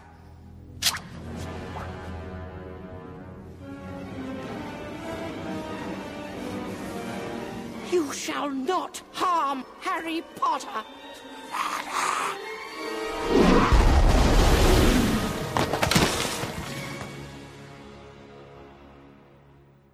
Tá bom, e onde que entra R nisso aí, além do, da luta contra o conservadorismo, enfim, ao, governos autoritários? Como que vocês enxergam, então, a saga e é, essas correlações possíveis com a área de, de relações internacionais, com os debates da área aí? Um leigo perguntando. Em relação à teoria, daria pra gente brincar em analisar RI a partir de todas as teorias, praticamente. Se você pegar a lógica realista, a gente começa a perceber que o mundo mágico ele é dividido em vários países também, só que é uma anarquia muito maior do que a nossa, assim. No sentido de realmente da, da inexistência de uma entidade acima do, do Estado. Não sei, a gente nem sabe falar se aquilo é um Estado, na verdade, né? No caso do. Você acha? Do Ministério da Magia, né? Mas você acha que tem uma. Você acha que tem uma anarquia? Caraca, eu tenho uma leitura totalmente diferente. Eu ia falar que, para mim, a, o mundo mágico ele é o, o, extremo oposto. Ele é uma. Como na verdade você tem governos nacionalizados, né? Esses, esses governos nacionais da magia. Que são subservientes a um grande conselho bruxo internacional que tem força. Você tem lá uma, uma ONU mágica com poder de enforcement. Isso desde os primeiros livros e agora nos filmes novos está ainda mais forte. Então isso. é bem igual às relações internacionais contemporâneas. Alguns olham e enxergam anarquia, outros olham ser. enxergam Exatamente. instituições, né? Então eu não tá, sei. Tá legal. Eu não consigo ver, porque primeiro eu acho que o governo ele é muito fraco, ele consegue controlar muitas coisas de uma forma muito assertiva, em outras ele é completamente relapso. A gente vê o Ministério da Magia, por exemplo, parece que ele funciona bem para certas coisas, para outras ele é totalmente incompetente, ineficiente. Óbvio, voltando de novo à parte de que, olha, o que que tá diferente Não, peraí, do mundo, peraí, né? peraí, peraí, peraí, peraí. É, o Ministério da Magia é o órgão máximo? É o órgão do país, no Do- caso o Ministério da Magia do governo britânico. britânico. Isso. Os Estados Unidos Entendi. tem um, a França tem outro. Entendi. E aí tem um órgão superior, não? Então, tem. Nos, nos filmes mais novos, é A isso? gente discorda quanto à sua eficiência, a sua capacidade de regular realmente a. a- E como chama o órgão? O... Como chama o outro órgão? Ah, Tem alguns órgãos, né? É, tem um que é o. Não, o Wisingamot é, é, é britânico. É britânico, é, é, o justi- é a justiça. Você tem, é porque você tem, na verdade, pelo que eu, pelo que eu, nas minhas leituras, o que que você tem? Você tem um órgão que cuida da questão dos esportes, do, do, da, da relacionamento e da cooperação mágica. A Que- FIFA. É por aí dizer. Dá pra ir por aí. E, e só pra. E ele é um dos poucos que parece funcionar muito bem, porque aparentemente você tem campeonatos mundiais de quadribol com alguma frequência. E uma coisa que a Rowling brinca, inclusive, é justamente na representação dos finalistas. Ela pega Bulgária e Irlanda. E ela deu uma declaração falando que ela pegou justamente esses países porque eles não têm menor capacidade de chegarem a uma final de Copa do Mundo de futebol na vida real. Então ela tentou trazer um pouco esse elemento pra mudar um pouco. Apesar do Brasil ter sido citado no Pottermore em alguns momentos como um dos países que conseguiu chegar nas quartas de final da Copa do Mundo de quadribol. Mas Na é, verdade, o, no Pottermore, eles, é, justamente para comemorar as Copas do Mundo de futebol, nos últimos anos eles têm feito. é, também têm feito campeonatos mundiais de quadribol, como se Isso. estivesse acontecendo agora, entendeu? E em 2010, agora não sei se foi em 10 e 14, o Brasil foi finalista. Perdeu justamente da Bulgária. Já que ninguém perguntou, eu vou perguntar: o que é Pottermore? Ah, fala aí, Lucas. a Pottermore é o site ah, que foi criado para cuidar de tudo que existe de Harry Potter depois de tudo que existiu de Harry Potter. Então você vai ver lá, por exemplo, é, onde você faz o seu teste para saber qual casa você tá, você lê tudo que a Rowling faz sobre o perfil de cada um dos personagens, você lê sobre as outras ah, escolas que tem no mundo inteiro, e ela tá soltando, ainda não soltou todas as escolas que existem. No Brasil tem uma escola, inclusive de magia, e a gente sabe que tem uma nos Estados Unidos, tem na França, tem aquela do leste europeu, fica onde mesmo? Na- é na Bulgária mesmo? Fica no leste europeu. É, eles não estabelecem o lugar, É. fica no leste europeu, não sabem Mas exatamente é um, onde. então é um site da Rowling, é isso? Da autora. Do Wizarding World, que a gente fala, né? Do mundo mágico, que a Rowling é uma das que cuida. Ah, e tem, o- tem outros curadores, então. É, provavelmente, né? Ela não tem capacidade de cuidar Sim. sozinha daquilo tudo. Acho que não teria. Mas volta e meia ela, ela manda textos expandindo a história, né? Com essas coisinhas, essas curiosidades bobas, algum conto pequeno, coisas assim. Entendi. Então o Pottermore é o, é o cofre do lore do, do, do mundo Harry Potter, é isso? É, é, exatamente. Que, que expande, né? Acaba expandindo bastante. Agora, respondendo sua pergunta, a comunidade internacional, é, você tem uma grande organização internacional que vem da, da, do século XVII, chamado o, a Confederação Internacional dos Magos, né, Wizards, é, que foi fundada o ponto principal dela, na verdade, é cumprir a grande missão. Eu acho que essa é uma distinção que a gente tem que fazer dos governos bruxos para os governos não bruxos, né? Se a função primordial do Estado é garantir a segurança, vamos colocar assim, que enfim, é estudo básico de Estado, né? Qual é a função do Estado? Serve para que as pessoas não se matem e que você consiga organizar a violência, né? Bem weberiano. É a função principal dos governos bruxos é que, não, que os não bruxos não descubram que eles são bruxos. Esse é, a, é a grande, o grande ponto. E aí, ao redor desse ponto, você tem todo o relacionamento com outras criaturas mágicas, uh, entre as nações e tudo mais. Então, uh, ele é fundado muito uh, como consequência das caças às bruxas durante a Idade Média Europeia, né? como uma resposta tardia a isso, justamente para que tivesse um esforço internacional para que o segredo da magia se, é, permanecesse como ela, como ela está. E aí, o ponto que eu havia colocado, que eu acho que você tem de fato uma comunidade internacional muito forte e com, inclusive, num ponto de vista internacional, com poder de enforcement, e aí contra a soberania nacional, é que caso um país desrespeite isso, ele não cumpra com essa sua missão básica, você teria quase uma responsabilidade para proteger bem um R2P mais é, é, aplicado, você pode ter uma sanção, uma intervenção da comunidade internacional para fazer com que aquela nação obedeça a sua função principal, que é garantir a, o segredo bruxo, né? Então, nesse ponto, você tem sim uma autonomia e uma, uma hierarquia muito forte entre eles, o que, claro, não impede de você ter problemas entre os estados e coisas do gênero. É, não, bem colocado. Eu acho que nesse sentido eu concordo também. Uh, a minha percepção maior em relação. A, a, acho que é mais no dia a dia, né, no cotidiano.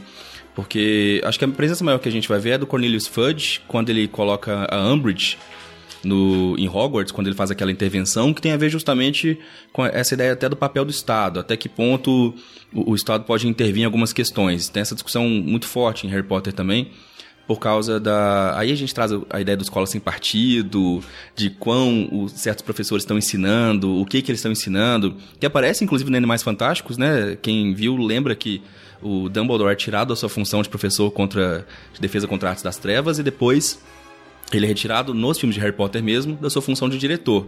E nas duas ele não aceita é, ser tirado dali. E aí a gente sabe que, é, em geral, ele usa, ele usa de algumas artimanhas bem específicas uh, que são bem Dumbledore.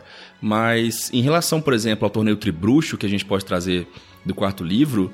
Uh, desculpa, do. É, do quarto livro, né? Quarto livro. O que a gente percebe é que eles voltam a fazer o torneio Tribruxo depois de muitos anos. E aí aquilo me, me atinou uma coisa. Bom, se nem depois de tanta cooperação, depois de tanta coisa, eles conseguiram manter uma certa periodicidade, ah, eles vão, eles vão justificar que é por causa da, da questão viol da violência, das mortes que ocorriam. Mas dá para fazer um torneio tribruxo um pouco menos violento, né? É uma questão de escolher melhor as tarefas que vão ser feitas. Não colocar um dragão e um ovo para ser buscado por um adolescente. Mas, tirando isso, mostra que ali a, as rivalidades são muito grandes, a questão da alteridade nacional está presente, né? A gente percebe que a escola francesa e a escola, aquela escola do leste europeu, a Durmstrang, elas têm posicionamentos muito diferentes de Hogwarts, especialmente Durmstrang, em que eles falam que é, aí vem os, né, os estereótipos que são colocados em torno da, da, das próprias escolas, de onde mais saem é, é, bruxos do mal ou coisas do tipo, né? Só porque lá se ensina artes das trevas ou coisas afim. E nada disso é confirmado, parece um grande boato que é espalhado. Enquanto a escola francesa, ela é tipicamente feminina, ela é colocada cheia de trejeitos específicos, ela é uh, caracterizada pelas meninas, muito uh, que são muito sutis, muito bonitas, muito quase todas loiras, aquela coisa representada pela Fleur Delacour, que vai casar inclusive depois com um dos Weasley. Então, uh, dá para ver nas escolas de Harry Potter também uma representação um pouco nacional dessa visão britânica em relação aos outros. Tanto é que a escola americana a gente ainda não teve tanta coisa, porque o máximo que a gente sabe até hoje é que ela veio de uma divisão interna dentro dos Estados Unidos em relação à comunidade bruxa, né? Tem a ver com a, as comunidades nativas, nativas dos Estados Unidos, enquanto aqui do Brasil aparentemente fica na Amazônia ou coisa afim. Então, assim, é um estereótipo muito grande, não precisava ficar na Amazônia, da América do Sul. Bota, sei lá, em Machu Picchu, seria muito mais interessante, muito mais legal. Coloca ela em Bogotá. Mas aí tem aquela coisa, o mercado brasileiro na América Latina é imenso. Você vai colocar a escola da América do Sul onde? Nos países andinos ou no Brasil? Então, dá pra gente conectando Harry Potter em alguma medida para tentar também não só mostrar como que as teorias enxergam, né, a questão da cooperação, a questão da alteridade, a questão das identidades, que é muito forte em Harry Potter, mas também nessa questão de como o britânico, e é uma obra britânica, e a gente tem que entender de onde veio, né, para pegar um pouco teoria crítica aqui, quem escreveu, por que escreveu, com qual interesse e para quem. Então, Harry Potter, mesmo que a Rowling não saiba disso, eu nunca tenha pensado, independentemente, nosso papel é esse, é tentar entender de onde ela escreve. E ela escreve a partir do Reino Unido, e a visão do Reino Unido em geral que ela tem é essa, mesmo que essa visão ainda seja um pouco melhor em geral do que a visão talvez hegemônica em relação a outros povos, porque ela é uma pessoa um pouco mais desconstruída, viveu em Portugal, etc. É, tem ainda um ponto né, que eu acho interessante dessa discussão, que de fato uh, você tem uma hierarquia entre o plano internacional e o plano nacional muito bem estabelecida, pelo menos na minha visão. É, mas também não é, quando digo muito bem estabelecida, é, tipo, não é algo que ela vai gastar dois parágrafos escrevendo. É uma interpretação, por favor, né? Agora, nos filmes novos, que isso está sendo dado mais atenção, até porque os filmes tratam de temas um pouco mais adultos e tem um quê é, da questão eminentemente internacional, porque cada filme se passa em um lugar diferente. O primeiro filme se passou nos Estados Unidos, justamente para mostrar também o cotidiano de como é que era o mundo bruxo lá. O segundo se passa na França. E o terceiro, ela já disse no Twitter, vai se passar justamente no Brasil, no, Brasil. no Rio de Janeiro. É, então a gente vai conseguir ver a visão dela de como é que era o mundo bruxo brasileiro da década de 30. Né? É, e aí provavelmente vai se falar do Castelo Bruxo, né? Que é essa escola mágica do Brasil que fica na Amazônia. Do Brasil da América do Sul, né?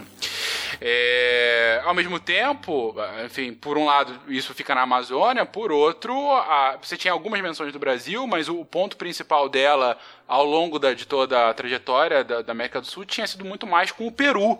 Porque aí ela até, num dos livros é, no próprio livro Animais Fantásticos, né, que veio a dar o nome para a nova série, ela explica que uma das raças de dragões, uh, se não me engano é Peruvian Tooth, alguma coisa, uma, uma das raças de dragão que é nativa do Peru estava dando problema e aí vieram alguns especialistas europeus para fazer uma um controle de pragas com dragões, e aí quando eles vieram, teve um intercâmbio muito grande de cultura, e foi aí que na América do Sul começou -se a jogar quadribol. E é por isso que a seleção do Peru de quadribol é, sempre foi uma das melhores da América do Sul e tal. É... Mais um ponto especificamente sobre função de Estado, mais uma vez, isso aí é, é uma outra enfim, uma outra visão que a gente pode ter também dessa construção dela, ela tem uma visão muito crítica da política em geral. Ela tem uma visão uh, da, da, mais do que a política, do político, na verdade, né? É, o político, em geral, é a figura que ela coloca do Cornelius Fudge, que é um cara medíocre, mesquinho, auto-interessado, uh, que não tá ligando para a população, tá ligando sim pelo, do, pelo poder pelo poder, né? E, e ao mesmo tempo, a visão que ela coloca da história do mundo bruxo num ponto de vista de um plano nacional é uma visão bem liberal do ponto de vista do, do indivíduo maior que o Estado. Porque, apesar de você ter esse, esse governo que tem essa função determinada e tal, você tem indivíduos que são mais poderosos do que o governo. Que tem uma magia que o governo não conhece, que tem é, capacidades além do próprio governo. Então, de repente, você tem um determinado momento agora, no último filme. No último filme tem um, um ponto. Aí não é tanto spoiler do, do filme, enfim. Perdão, se você não ouviu, se você não viu ainda o último filme, pule 30 segundos. É, no último filme, em determinado momento, vem um agente do governo britânico falar especificamente com o Dumbledore. Dumbledore, precisamos da sua ajuda para caçar o Grindelwald. Só você consegue caçar. É um governo nacional que fala: nós não temos violência suficiente para cumprir uma função de caçar um criminoso. Eu preciso de você, diretor da escola. Então, assim, é um, é um reconhecer de que ele é menor do que um cidadão, do que um indivíduo, entendeu? É, e isso é claro no caso do, do Dumbledore, no caso do Grindelwald, depois no caso do Voldemort. Ah, então, você tem esse quê liberal de sim, as pessoas são mais fortes do que o seu próprio governo e os políticos se perdem nas suas políticas e deixam de fazer a sua própria função. It pains me to say it, but you are the only wizard who is his equal.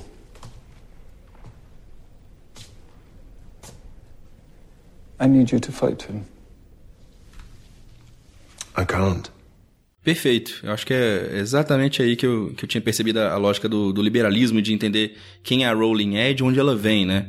Porque acho que nenhuma dessas percepções dela e dessa construção uh, dos indivíduos, do poder e da relação do Estado com a sociedade se isenta de, de, de onde ela vem. E aí eu acho que conecta muito com a questão da transnacionalidade. Eu acho que Harry Potter, se a gente fala desse. fica em dúvida, né, nesse papel do Estado, se ele é forte, se ele é fraco, se ele depende do indivíduo e tal, uma coisa que a gente não pode afirmar é que não há relações transnacionais muito fortes.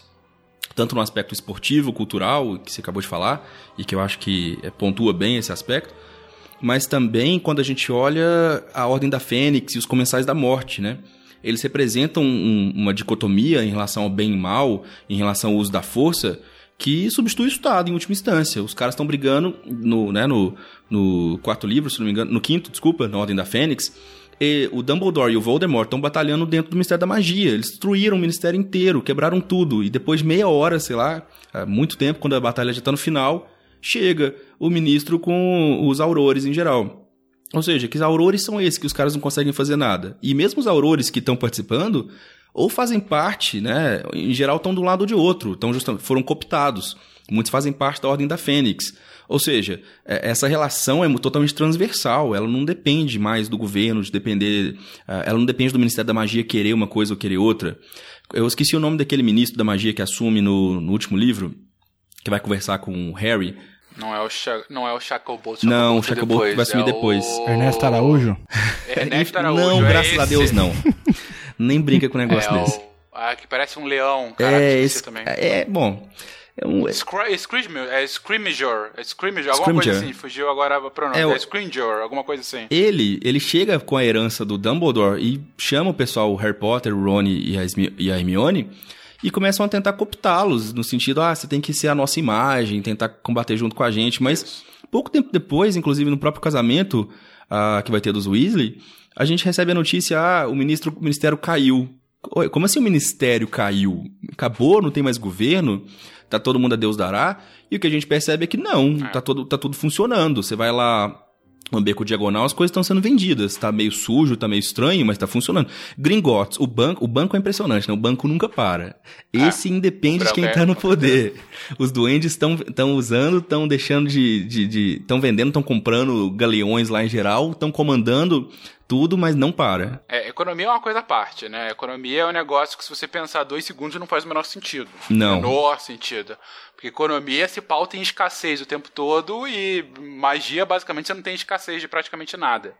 Então, assim, economia simplesmente não funcionaria. Qualquer lei econômica, sabe, você não vai ter um Adam Smith para escrever a riqueza das nações mágicas porque é, é, não, não funciona. Então, assim, se você quiser é, se forçar, e ela não explica, isso é uma coisa que realmente, enfim, cagou. também assim, é aquela coisa, você tem que ter algum liberar, você também não vai pedir para ela construir o um mundo, não é o Tolkien, né? Enfim, e mesmo o Tolkien deixa algumas lacunas, mas enfim.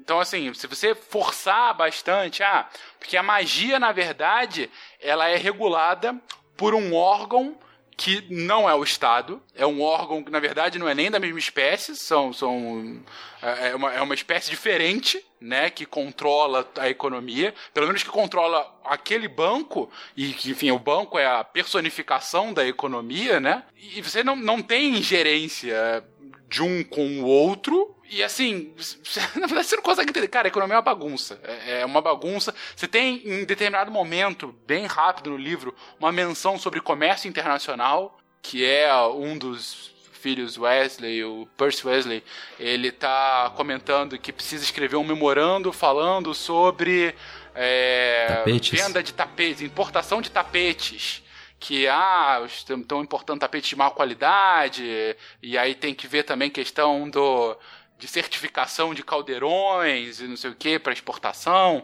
Mas assim, é essa menção. Mas, mais uma vez, gente, é, é, um não tema do livro. Isso aqui é a gente tentando forçar alguma coisa para obter alguma resposta. Mas, mais uma vez, colocando as regras que ela estabelece para o mundo mágico, a economia simplesmente não funciona da forma como a gente conhece. E não sei como funcionaria.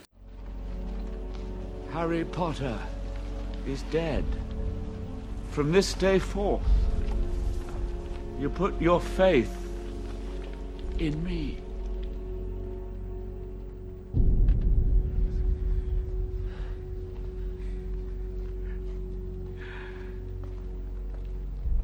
Harry Potter is dead!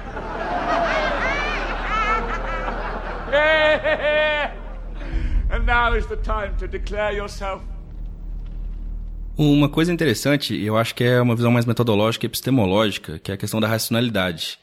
Não existe princípio de racionalidade em boa parte das ações dos atores, dos personagens, né? Não. Se você pegar próprio Voldemort, dá para fazer uma conexão entre o Grindelwald e o Voldemort. O Grindelwald, ele fala muito da ideia de dominar o mundo. Ele quer, de fato, dar o mundo para os magos. Ele acha que ele, como ele tem a superioridade, as varinhas seriam justamente um poder muito maior, uma capacidade maior desses atores ele teria por direito o controle, portanto, dos recursos e de tudo mais. E os humanos, os trouxas, os nomads, como diriam os americanos, seriam teriam que se submeter a isso. Então, para ele, existe uma certa racionalidade na sua construção do argumento, da sua narrativa. Claro, dentro do contexto ali, uh, fazendo um paralelo muito forte com o fascismo, né, com o populismo, ele representa muito esse discurso. No Animais Fantásticos 2 a gente percebe isso em que as pessoas são muito atraídas, uhum. pessoas boas, pessoas que supostamente uh, não, se, não iriam nessa lógica, não aceitariam essa ideologia. Cidadãos de Os bem. Os cidadãos de bem, exatamente. É, a gente vê isso mais pelas personagens femininas, né, que a gente nunca esperaria serem cooptadas por esse discurso, e estão lá e estão defendendo Grindelwald. Mas não só isso. A, ali a gente percebe então essa lógica da extrema direita até no mundo mágico, né? Existe essa divisão muito forte ali. Mas quando a gente vai pro caso do Voldemort, qual que é a inspiração dele? Ele quer tomar o ministério? Não. Ele vence, ele consegue vencer tudo o que ele precisa e ele não toma para si o controle da população bruxa, por assim dizer. O que ele quer ser é imortal. Essa é a lógica dele. Então tudo qualquer coisa justifica, não tem racionalidade, ele não faz um cálculo custo-benefício para suas ações. Inclusive porque ele poderia ter matado o Harry durante em vários outros momentos, ele poderia ter eliminado outros personagens que eram importantes, mas não, o que a gente vê na verdade é ele usufruindo de determinados momentos, é ele ah, se exaltando ao máximo, ele é um ser narcisista, né, totalmente psicótico. Então, obviamente, ele vai ser esse personagem clássico dos vilões que fica se auto, uh, que é autorreferente, fica o tempo todo falando de si mesmo. Mas qual que é a racionalidade né, da ação do Voldemort? Nenhuma dos seus comensais da morte de segui-lo. Nenhuma. Por isso que eu acho que em algum aspecto, tanto em teorias de RI quanto na vida como um todo, a gente tem que relativizar muito esse aspecto, eh, essa capacidade da gente tentar prever as ações dos outros, ou prever como é que o outro vai agir, a sua capacidade de fazer um cálculo custo-benefício, ou seja, a lógica da racionalidade. Eu acho que se a gente pega pela noção da cultura, da identidade, dos valores, uma, uma perspectiva até mais cognitiva, ela, ela serviria para fazer uma análise tanto de Harry Potter quanto do cenário, dos personagens e da história como um todo gente. Tá todo mundo aí. Eu tô refletindo, né, sobre o que eu acabei de ouvir. Qual, quais são suas opiniões so, sobre isso, Felipe? Você, grande conhecedor da série. Não, falando sério. É, é, a gente tava conversando, querido ouvinte, agora eu estou assumindo o papel momentaneamente de host, uhum. só para contar para vocês. Antes de começar essa gravação, o Felipe tava dando para trás para gravar, falando: ah, não, nem, nem vi, nem nada, não consegui, eu não vou eh, poder participar, não vou contribuir. Falei: não, cara, vai participar. É até legal ver uma visão de alguém de fora, que tá sabendo da história em segunda, terceira mão, né? Então, diga, cara, diz aí, o que, que, que, você acha disso tudo que a gente falou? É muita viagem? É uma viagem relativa? Olha, é, considerando o que eu ouvi naquele episódio sobre Star Wars, eu acho que é algo bem plausível. Então, assim, eu, confio, eu confio nas fontes, nos nossos convidados, enfim, assina embaixo. E depois eu vou ter que assistir 10 filmes e ler 8 livros, né? Ou, são 8 livros? Ou 8 vezes que o Lucas leu cada um? Eu li oito vezes cada um, livros. são sete livros. Tudo é sete na série. Sete livros. São seis e um du... o, fina... o último é duplo, não é isso? O filme, sim, o filme é duplo, o livro não. Filme, sim. O livro não é? Não, são sete livros. Jamais ela quebraria a lógica do sete, Não. que é um número místico por natureza. Aham. Inclusive, Entendi. é- essa coisa da religião, do misticismo, do ocultismo, tá fortíssimo em Harry Potter. Demais. Mas eu acho que pra conseguir falar as coisas precisaria de mais um episódio, então É, não vou verdade. nem começar. É, o misticismo também está presente no, no, no Ministério das Relações Exteriores com o Brasil. Então, É acho verdade. que esse ponto tá me ajudando a entender um pouco, assim. A gente tá chegando lá, cara. É, é. Mas vai lá, Carol.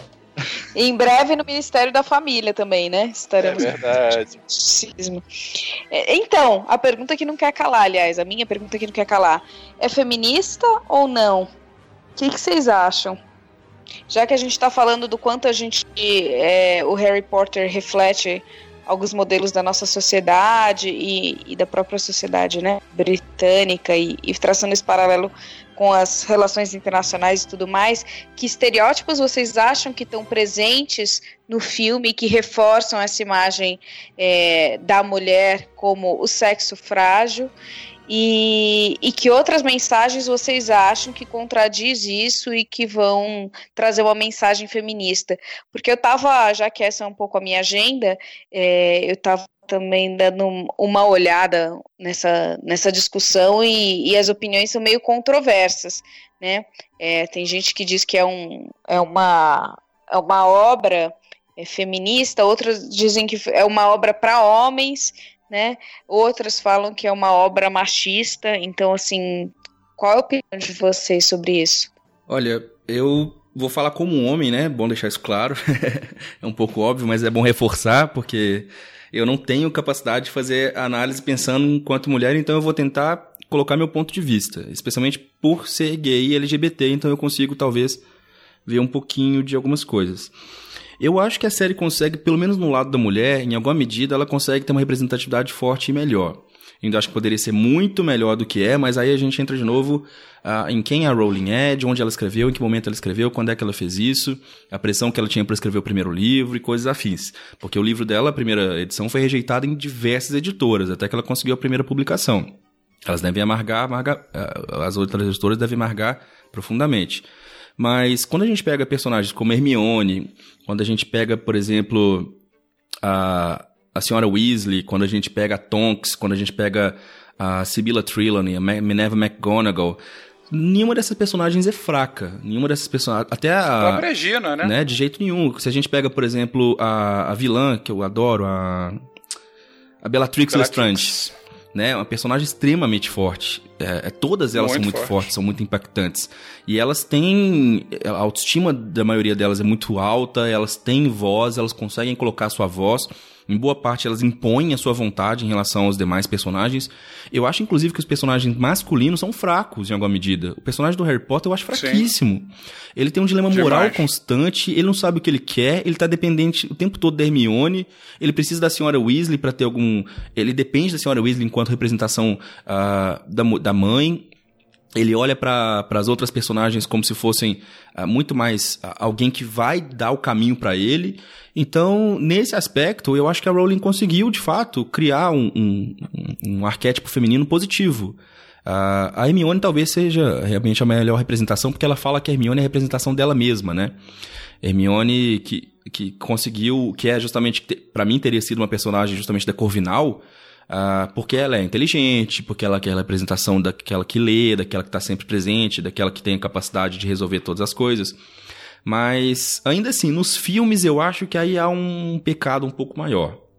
Porque, ah, apesar de isso tudo nos livros ficar um pouco mais claro, nos filmes os personagens femininos, alguns são muito fracos e são muito chatos de, de serem vistos. Como a Cho Chang, por exemplo, que vai namorar o Harry Potter, a Parvati. Ah, eu esqueci de falar da Gina Weasley. Talvez a Gina A Weasley... Gina Weasley eu acho que é o mais discrepante, É né? verdade. Entre o livro e o filme. É, tem toda a razão.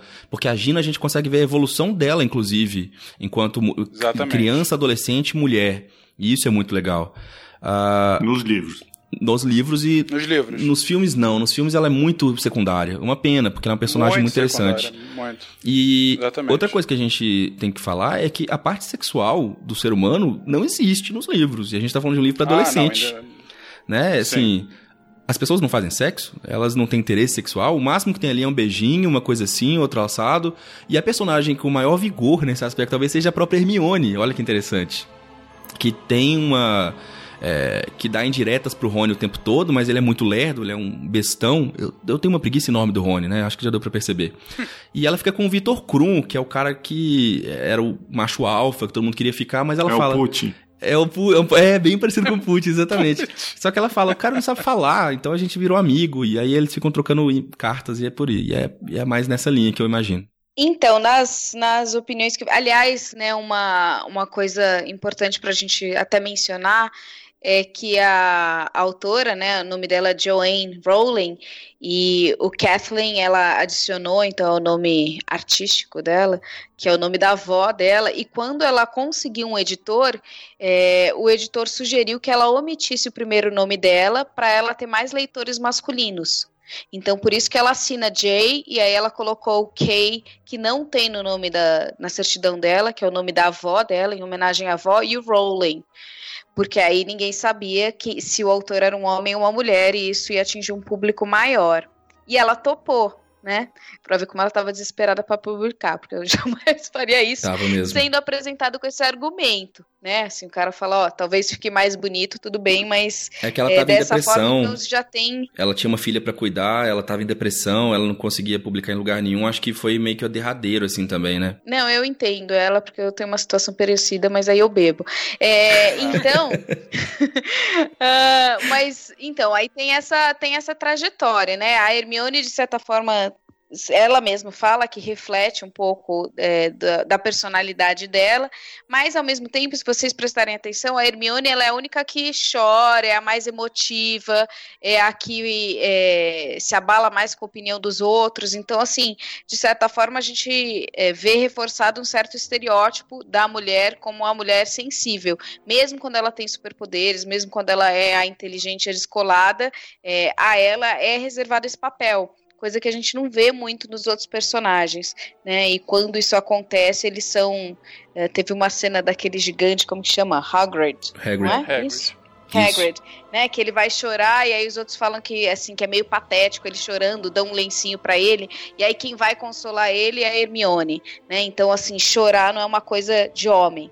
Ainda no filme é, é colocado como uma coisa de, de mulher. E você falou das cenas sexuais, mas nas cenas de baile, até quando vão aquelas todas convidarem o Harry Potter para dançar, ele recusa todas elas né? Então, e aí umas saem chorando, então tem meio esse estereótipo assim do homem o fodão e, e as mulheres lá implorando para para terem ele e tudo mais, e, e, e, ele dá essa dispensada, assim, né, é, nelas. Então tem um pouco essa, essa reprodução um pouco desses papéis, né, a gente não vê claramente a mulher forte na própria estrutura hierárquica, né, em próprio Hogwarts, a gente não vê muitas mulheres numa posição muito alta, os personagens principais são fundamentalmente homens, e no lado do mal, a gente também não vê mulheres representadas. Né? Então, as mulheres nem são, tirando a Hermione, talvez não são as heroínas é, e também não são as vilãs da história. Né? Então, elas passam num papel mais blend, assim,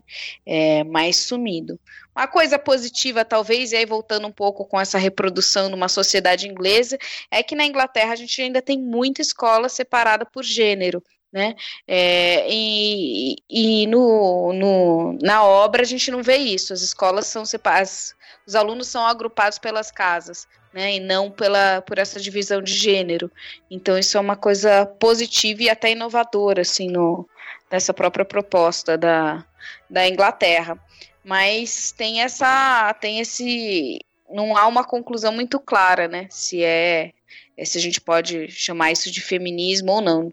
Em algumas formas, cria essas heroínas e que, principalmente para quem né, é mulher ou tem filha mulher, viram algumas referências, mas a gente ainda vê que tem um estereótipo sendo reproduzido e a mulher ainda é colocada na condição de a outra, né, ou o outro dentro do, do filme. Pode ser um outro com, com mais poder, mas ainda assim não é uma relação de igualdade e onde a gente quebra é, essa divisão de, de tarefas e, e divisão de, de própria formação e apresentação assim emocional, psicológica e os traços pessoais dos personagens. Então acho que é, ela como não sei se é, não sei se feminista, mas como mulher acho que ela pecou um pouco. Ela tem duas filhas mulheres, né, e um, um filho homem.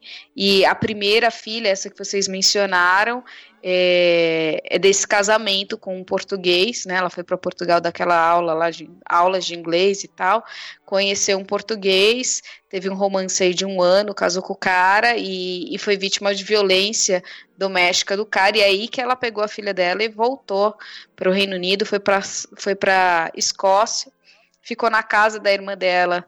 É, meio escondido, o cara foi lá, tentou ter a guarda da filha e tal, ela entrou na justiça e conseguiu uma ordem é, para o cara ficar longe, e aí ele voltou para Portugal e deu paz para ela. E ela, é, mãe solteira, vivendo de benefícios sociais, Bolsa Família, etc, né? E, e escrevia no café e levava o bebê para escrever no café. Assim. Então ela tem uma trajetória pessoal é, como mulher bem dura, né? E, e, acho que isso podia talvez estar retratado de uma maneira um pouco mais forte. Ou eu gostaria de ver isso no livro. Muito embora, de novo, não fica com aquele rompe com o estereótipo da mulher como princesinha, né? Mas eu acho que ainda é, tira um certo protagonismo que poderia ter. Tem uma parte, tem uma coisa legal que a gente pode ver daí, é que talvez ela esteja fazendo meia-culpa, a Rowling agora.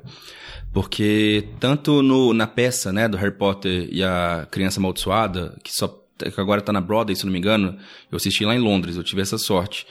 Que você tem o Ministério da Magia, e quem tá no Ministério da Magia é Hermione, ela é a ministra da magia. E se você vê nos Animais Fantásticos agora, quem tá no Ministério da Magia também é uma mulher. Então dá Nos pra anos fazer... 30. Exatamente, é isso que eu ia chegar, que ao invés de ter usado isso na década de 80, 90, que é quando os livros são retratados, não, ela teve que fazer uma meia-culpa lá dos anos 30, como se a sociedade mágica tivesse sido muito evoluída lá atrás e agora talvez tenha, ah, por agora foi um homem por coincidência, porque sempre foi mulher. Não. É, então, pelo menos assim, eu acho que ela tá assumindo uma meia-culpa? Tá. Ela sabe que isso foi deixado de lado e que, né, poderia ter sido abordado? Sim. Só que aí a gente tem que lembrar de novo, né? No caso, principalmente, de algumas minorias, de algumas colocações, é, eu acho que hoje essa agenda é muito forte. Então, é, eu me pergunto se às vezes eu tô cobrando uma coisa que não é da agenda da época. Mas eu vou cobrar de qualquer jeito, né? Paciência, problema dela. Eu entendi os pontos colocados e as críticas feitas, já tinha lido algumas sobre isso. E, e mais uma vez, faço minhas as palavras do Lucas, é sempre difícil falando como homem é, é, sobre o feminismo, porque são, são lógicas, são visões distintas e tal. Então, já peço desculpas de antemão se cometer algum deslize nesse, nesse meio do caminho, mas é, ouvindo os pontos que você levantou agora, é, assim, tem pontos de fato que eu concordo, mas não sei se eu concordo com tudo que você colocou. Então, por exemplo, a questão de construção de personagens estereotipados, só Hermione que chora. Olha, longe disso. Em várias situações, o Harry chora na frente de outras pessoas e sem comedimento. O próprio ponto do Hagrid que você coloca, isso de fato tem uma cena que olham constrangidos e tal, mas é um cara que é extremamente emotivo, ele chora em várias situações, várias vezes. É, e um homem, puta, o Hagrid é um meio gigante, é um cara, é uma montanha, né? Enfim, então assim, é, inclusive ela usa isso como artifício. O cara todo grande, todo bruto, todo forte, mas chorando o tempo todo. Que, e é simbolizado justamente pelo cão dele, que também é um cachorro todo gigantesco e extremamente medroso, né? Então, assim, é, ela joga com isso em alguns momentos. É, de fato, nenhuma das. Você não tem na, na, hierarquia mais alta de Hogwarts é o Dumbledore, mas a vice-diretora é a Minerva. É, ah, mas não é a diretora, de fato, não é. Mas eu digo, também não, não é que não, não tenha posições de, de, de, de poder. Ela não está na maior hierarquia, mas é, é, mas tá lá, tá, tá, tá, se posicionando. Assim como a segunda em, em, no comando do, do, do, Voldemort é a Bellatrix. Uh, a vilã do quinto livro é um Bridge, que também é bem ranqueada no Ministério. Mais uma vez, não é. Falando assim, parece, ah, estamos um pouco de migalhas. Não, é claro que poderia ter mais protagonismo. Sempre pode ter mais protagonismo, e eu concordo. Uh, e concordo com vocês quando vocês falam que agora eles, ela tá meio que é, recolhendo um pouquinho os cacos dessas críticas e tentando construir isso em outras situações. Mas eu acho assim, por exemplo, acho que um grande mérito pró-feminismo que ela coloca tipo, desde o livro 1 é que é uma sociedade que, de gênero, você não tem, assim, pelo menos eu não lembro, uma contestação de hierarquia assim, ah, homens são mais poderosos magicamente do que as mulheres. E isso é uma coisa que é super importante na série o tempo todo. Mais ou menos poder. Entendeu? Ah, você tem uma questão de eu e outros, essa construção social de grupos, por, como a gente falou no início do episódio, por conta de, de sangue, mas gênero em momento algum. Isso, pelo menos no mundo mágico, não é replicado. E várias situações, não é só essa que se coloca no filme novo da, da, da presidente dos Estados Unidos, né, do, do mundo mágico norte-americano, ser mulher. É, é mais do que isso. Você tem outras mulheres que tiveram importância histórica é, relativamente muito mais do que na história é, convencional nossa, né? Muito mais, eu digo, tiveram mais destaque, acabaram tendo, que não foram é, é obscurizadas, entendeu? Deixadas no canto. Não, que tiveram posições de protagonismo na história. E ela coloca isso. Então, assim, é, é mais uma vez, o livro poderia muito ter mais personagens muito fortes. Mas eu concordo muito no ponto que, que o Lucas comentou agora há pouco. É, a construção das personagens femininas, elas são bem mais complexas, para mim, bem mais fortes e de uma importância fundamental ao longo de todos os livros e da trama como um todo. Então, assim, por mais que o livro peque aqui e ali, enfim, ao que se peque deve ser sim colocado o dedo na ferida, uh, em geral, é, e ainda pra época, tipo, 20 anos não faz muito tempo, mas também não é hoje. Eu acho que pra época também é bom a gente ter esse olhar. Também não era o tópico mais falado, ainda que, claro, ela já pudesse ter trazido essa discussão desde de 20 anos atrás. Eu acho o Harry um bebê chorão, cara. Ah, todos nós. Sim. A impressão que eu tenho lendo o livro é que ele é puta. Ele é chato. Chato, ah, meus pais, matou meus pais, minha mãe, vai no espelho, quero ver meus pais, não sei o que, bababá. Puta, bicho chato. Geraldo é da Sonserina, né? Ah, nunca, nunca vi os pais. Trivial perder o pai e a mãe, não. Perdeu o, pai e a mãe. conhecia, não. bicho. Quer ficar um puta drama. Ah, né? Então, então melhor ainda. É, ué, você vê, o, o, Anakin, o, o, o Anakin é um, é, um, é um órfão muito mais bem resolvido, por exemplo. You do realize, of course, we can't keep up you know who indefinitely. That doesn't mean we can't delay him. And his name is Voldemort. So yes, you might as well use it. Is going to try to kill you either way. Pierre Totem Locomotor!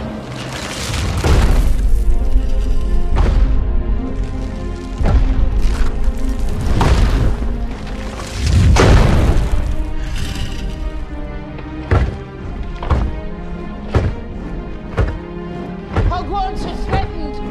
Man the. Protect us. Do your duty to our school. I've always wanted to use that spell. Vem cá, você. Fora do ar, você estava comentando sobre aquele livro do. É do Dan Nexon? O. É o livro Daniel Nexon, né? É, é o Daniel Nexon e do Ivor Newman. Newman. Harry Potter e Relações Internacionais. Quer comentar alguma coisa desse livro? Algum capítulo especial? Olha, cara, o... esse livro, na verdade, é uma coletânea de artigos que é organizada pelo Daniel Nexon e o Ivor Newman. Eles lançaram, muito na esteira do lançamento dos próprios livros, né? Em que eles convidaram diversos teóricos para escrever sobre Harry Potter e relações internacionais. Assim, para quem gosta de teoria, é interessante porque são capítulos com abordagens e temas bem distintos, né?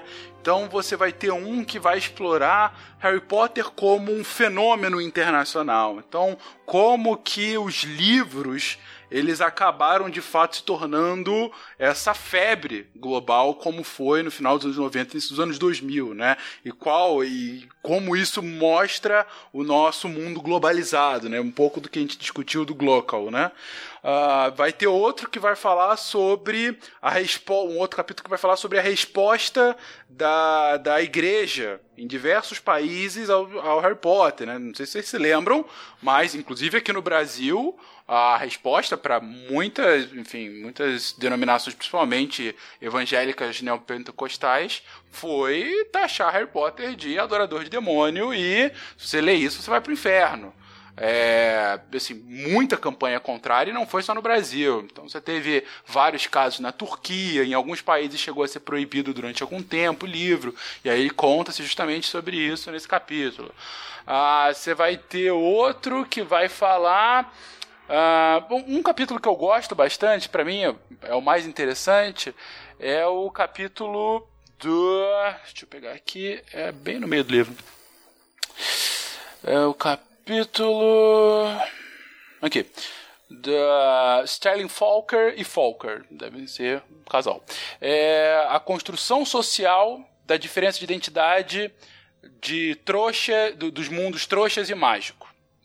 É, em que justamente eles destrincham como que há essa construção da identidade do mágico e não mágico, né? Como que, que é feita Uh, como que é uma construção social? Como que isso, de fato, é socialmente construído pelas... Uh, principalmente entre os puro-sangue e os não puro-sangue, né? Como que você acaba fazendo grupos e criando hierarquias dentro disso, e eles exploram como no livro essa dinâmica ela é construída e como ela é claramente visível. Uh, então, assim, como eu disse, para quem é, é, é, fã de teoria de relações internacionais e curte Harry Potter, vale a leitura. Para quem não gosta de nenhum nem outro, não vale a leitura, definitivamente. Porque é bastante teórico e é um bastante Harry Potter. Mas na verdade você tem que gostar mais de teoria do que de Harry Potter para ler o livro. Mas fica aí, é uma coletânea que ficou relativamente famosa à época. É, é, acho que é bem por aí mesmo. Eu gostei da parte teórica quando ficou do meio para frente. A parte inicial, que fica falando muito uh, do fenômeno comercial, da discussão sobre o uh, de como ela ficou muito rica, de como aquilo é uma representação uh, do mercado atual, eu achei meio chata. Mas quando começa a usar a teoria para falar mais das identidades, etc., ficou interessante, principalmente o capítulo que eu gostei, o artigo que eu gostei foi o do que compara com a, a, Turquia com a Suécia, a representação de Harry Potter nos dois países. Como é que um vê de uma forma muito diferente do outro, um começa reclama muito de que eles são muito uh, socialmente, de que eles aceitam tudo que o Estado diz e que a escola manda, e o outro vai falar que não, que não tem controle nenhum e coisa do tipo. E, a discussão sobre o que é o Ocidente ali, né? Por exemplo, para os suecos, de fato, a gente ainda está falando de Ocidente. Para a Turquia, será?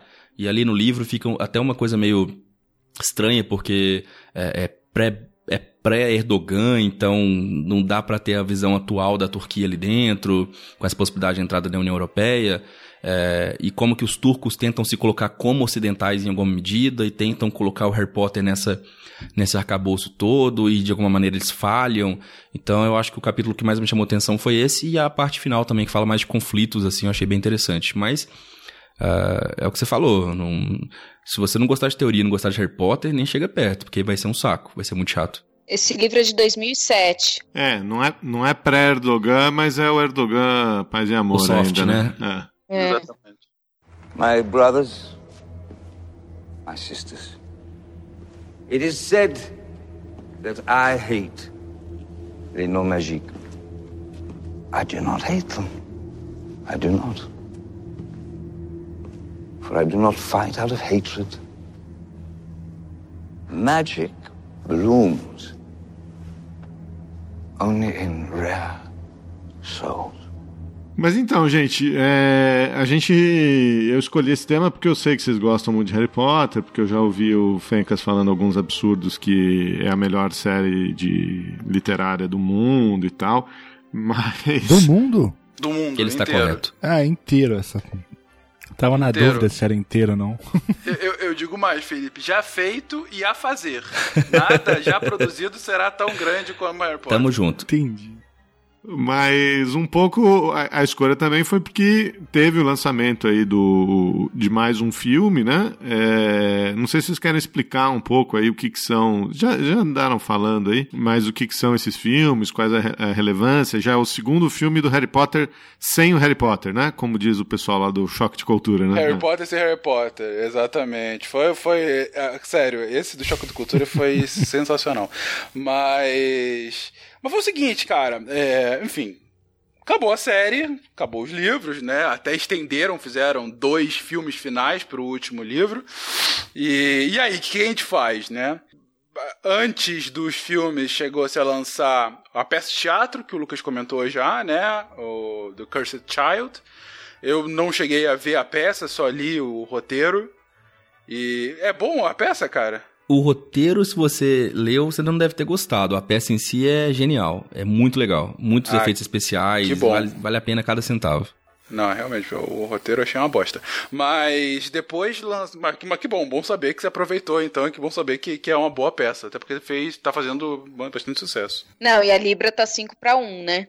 É, sempre bom. É, eu não quero lembrar Exatamente. disso. Eu demorei a pagar isso aí. Os bruxos não têm cálculo racional, mas nós devemos ter. aí eles tiveram essa ideia de, ok, vamos expandir o mundo, né? Vamos lançar o nosso Silmarillion. E aí, mas não fizeram em formato de livro, o que eu acho uma pena, inclusive, porque a Rowling é uma ótima autora de livros. Eu digo isso não só pelo Harry Potter, falando sério agora, eu já li outros livros dela, que ela escreveu com o nome dela e com pseudônimos, e as histórias são muito boas, são, são bem contadas e tal. Ela, ela sabe, sabe prender, ela sabe cativar. E, e aí fizeram para cinema direto, né? E a ideia foi pegar Primeiro pegaram um spin-off que já existia, um dos livros spin-offs que ela já tinha feito, que é o Animais Fantásticos e Onde Habitam, que é um livretinho de puta, 40 páginas e bem pequeno. Você lê em duas idas ao banheiro, se tudo isso. Mas. que, que é basicamente um, uma enciclopédia animal, né? Em que destrincha alguns bichos mágicos que você tem ao longo da história e ela coloca outros e tal. E aí ela falou, assim, e aí anunciaram, ah, vamos fazer um livro do cara que escreveu esse, vamos fazer um filme de um cara que escreveu esse livro, que é o Newt Scamander. Então ele vai se passar, vai ser um prequel da sequência dos filmes, né? O, o filme e o livro é, original, né? A série dos do sete, se começa em 91, no timeline, né? E o primeiro filme começa no meados dos anos 20 justamente no, no imediato pós Primeira Guerra. Mas né? esse é o Animais a... Fantásticos. O Animais Fantásticos, essa série nova de filmes, o primeiro filme, Animais Fantásticos e Onde Habitam, né? Isso começa no imediato pós Primeira Guerra. Inclusive, nesse primeiro filme é citado numa fala que, é, que o próprio Newt esteve na guerra, né? Ou seja, já dá para ver que teve um, uma guerra mágica também em paralelo com a Primeira Guerra Mundial. Junto com a Mulher Maravilha, né? Exatamente. São várias frentes diferentes que estão acontecendo simultaneamente. E aí, e se passa, mais uma vez, quebra isso de ser na, na Inglaterra, se passa nos Estados Unidos. Uma viagem do Newt, que é inglês, ele vai para os Estados Unidos cumprir uma missão, enfim, tem lá uma tarefa e tal.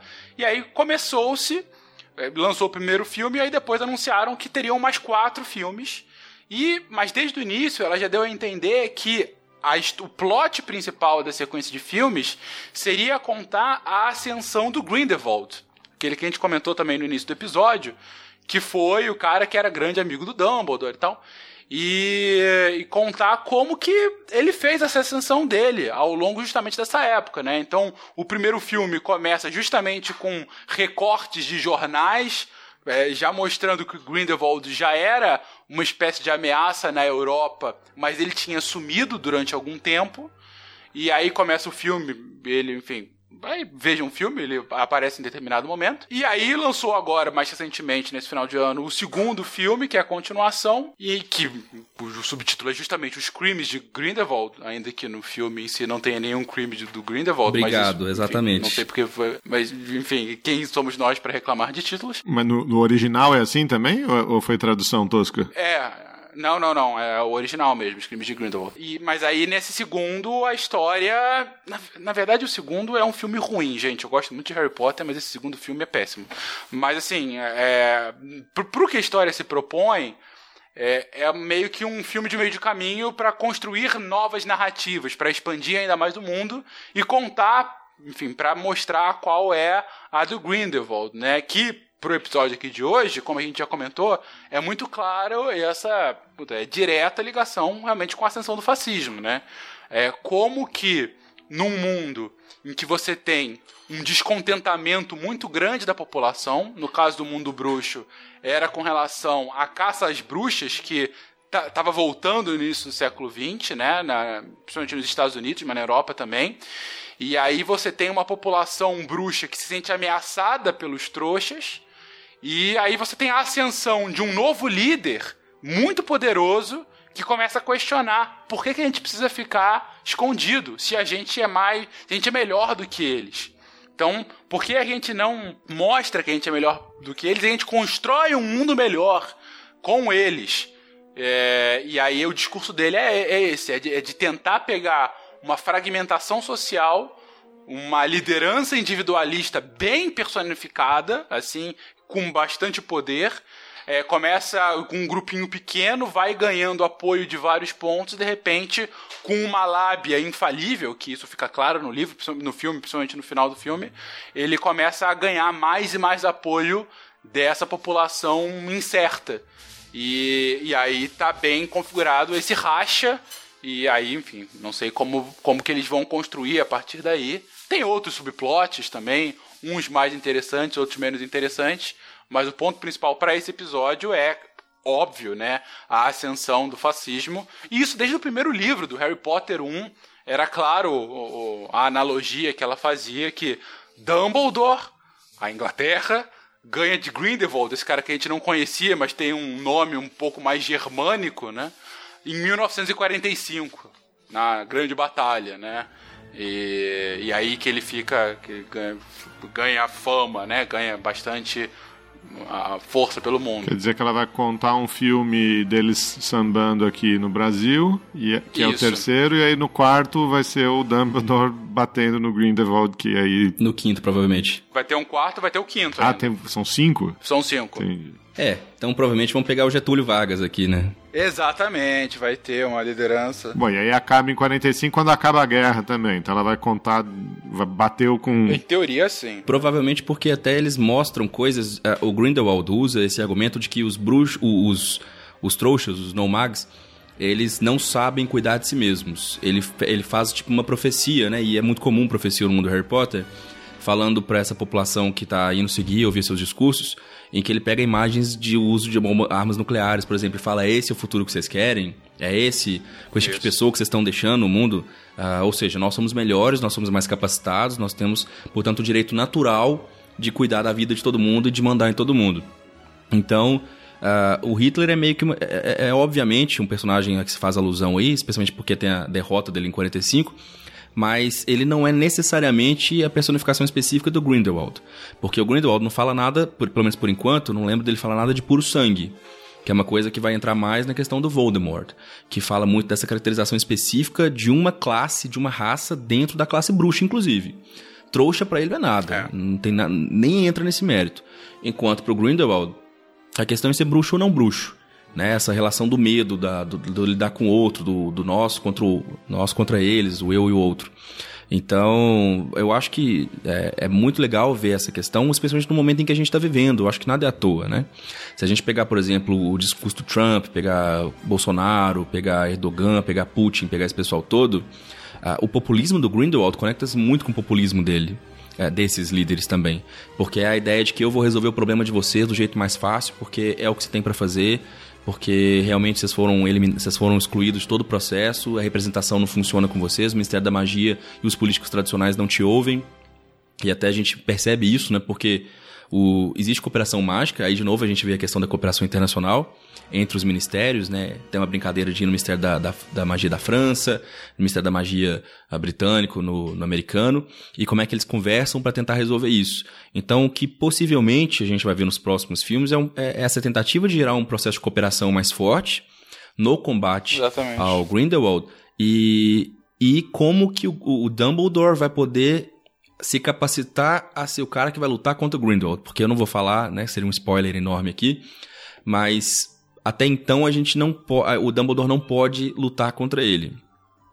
E outra coisa que aí remonta o que a gente já comentou é que no segundo filme fica ficando mais claro esses sinais de que os dois eram apaixonados ou foram amantes ou coisa do tipo. Ah, ela vai resolver isso aí. Eu acho que sim. Eu acho que vai ficar mais claro e tem, tem uma fala, né, dos, do pessoal do Ministério da Magia que pergunta, ah, por que, que você não pode...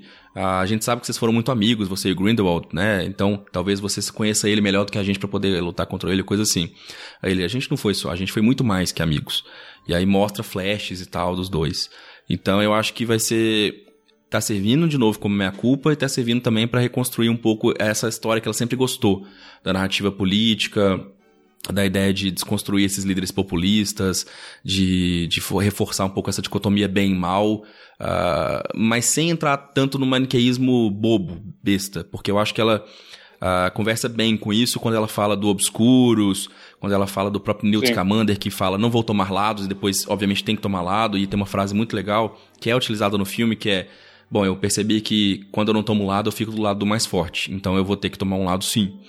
Então tá sendo bem legal. O filme é ruim, igual falou, é, o Fernando falou, é, é muito chato. Assim, chato assim, né? a gente gosta de Harry Potter, a gente gosta de tudo. Tudo que a gente vê fala, ah, que legal aquilo. Mas é, não tem pé nem cabeça, na verdade. Se, se, você cortar uma hora de filme e colocar só o que importa, você conta a história. É um, é um filme para preencher espaço mesmo. Então a gente tem uma expectativa muito positiva de que os próximos, pelo menos, vão ter um enredo mais bem feito. Don't tell me now that you've grown to care for the boy.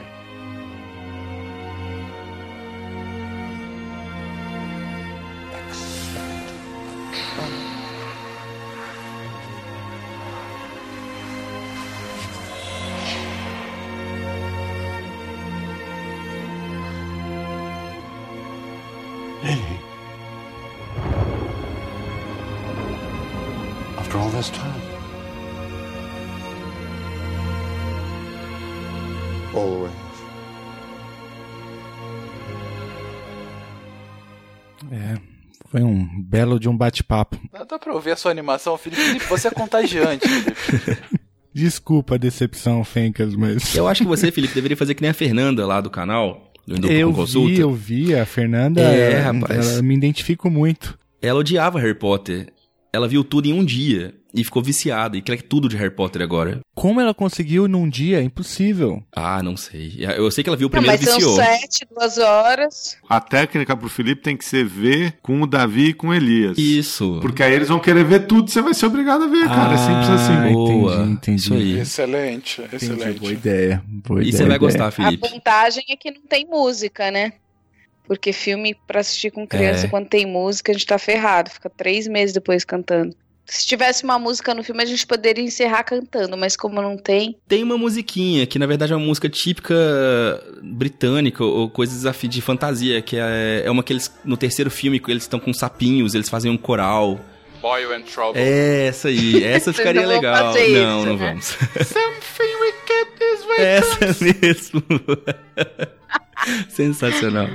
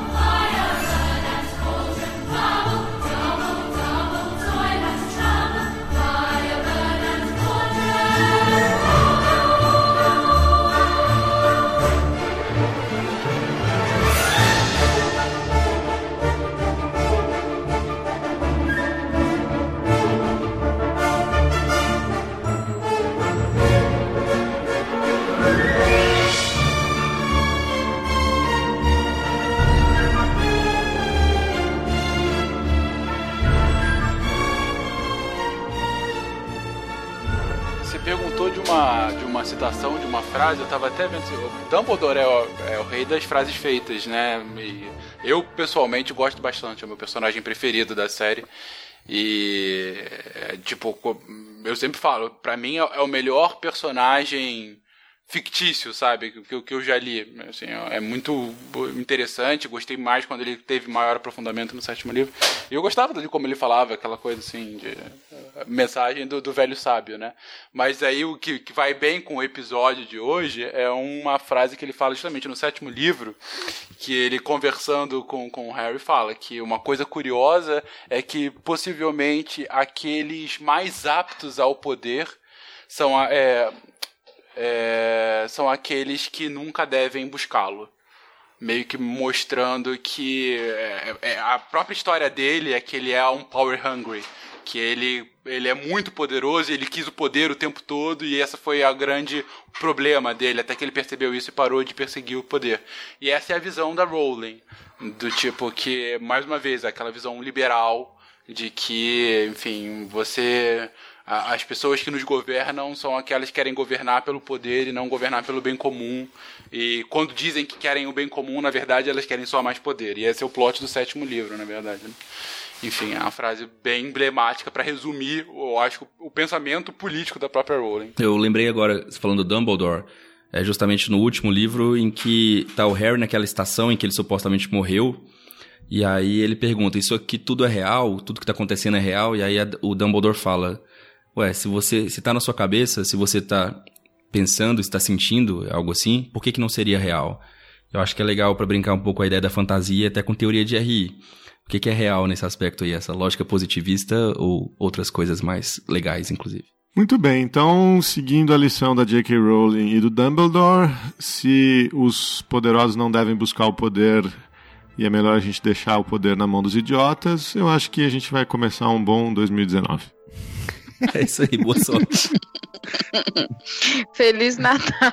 Feliz Natal depois dessa. Nossa.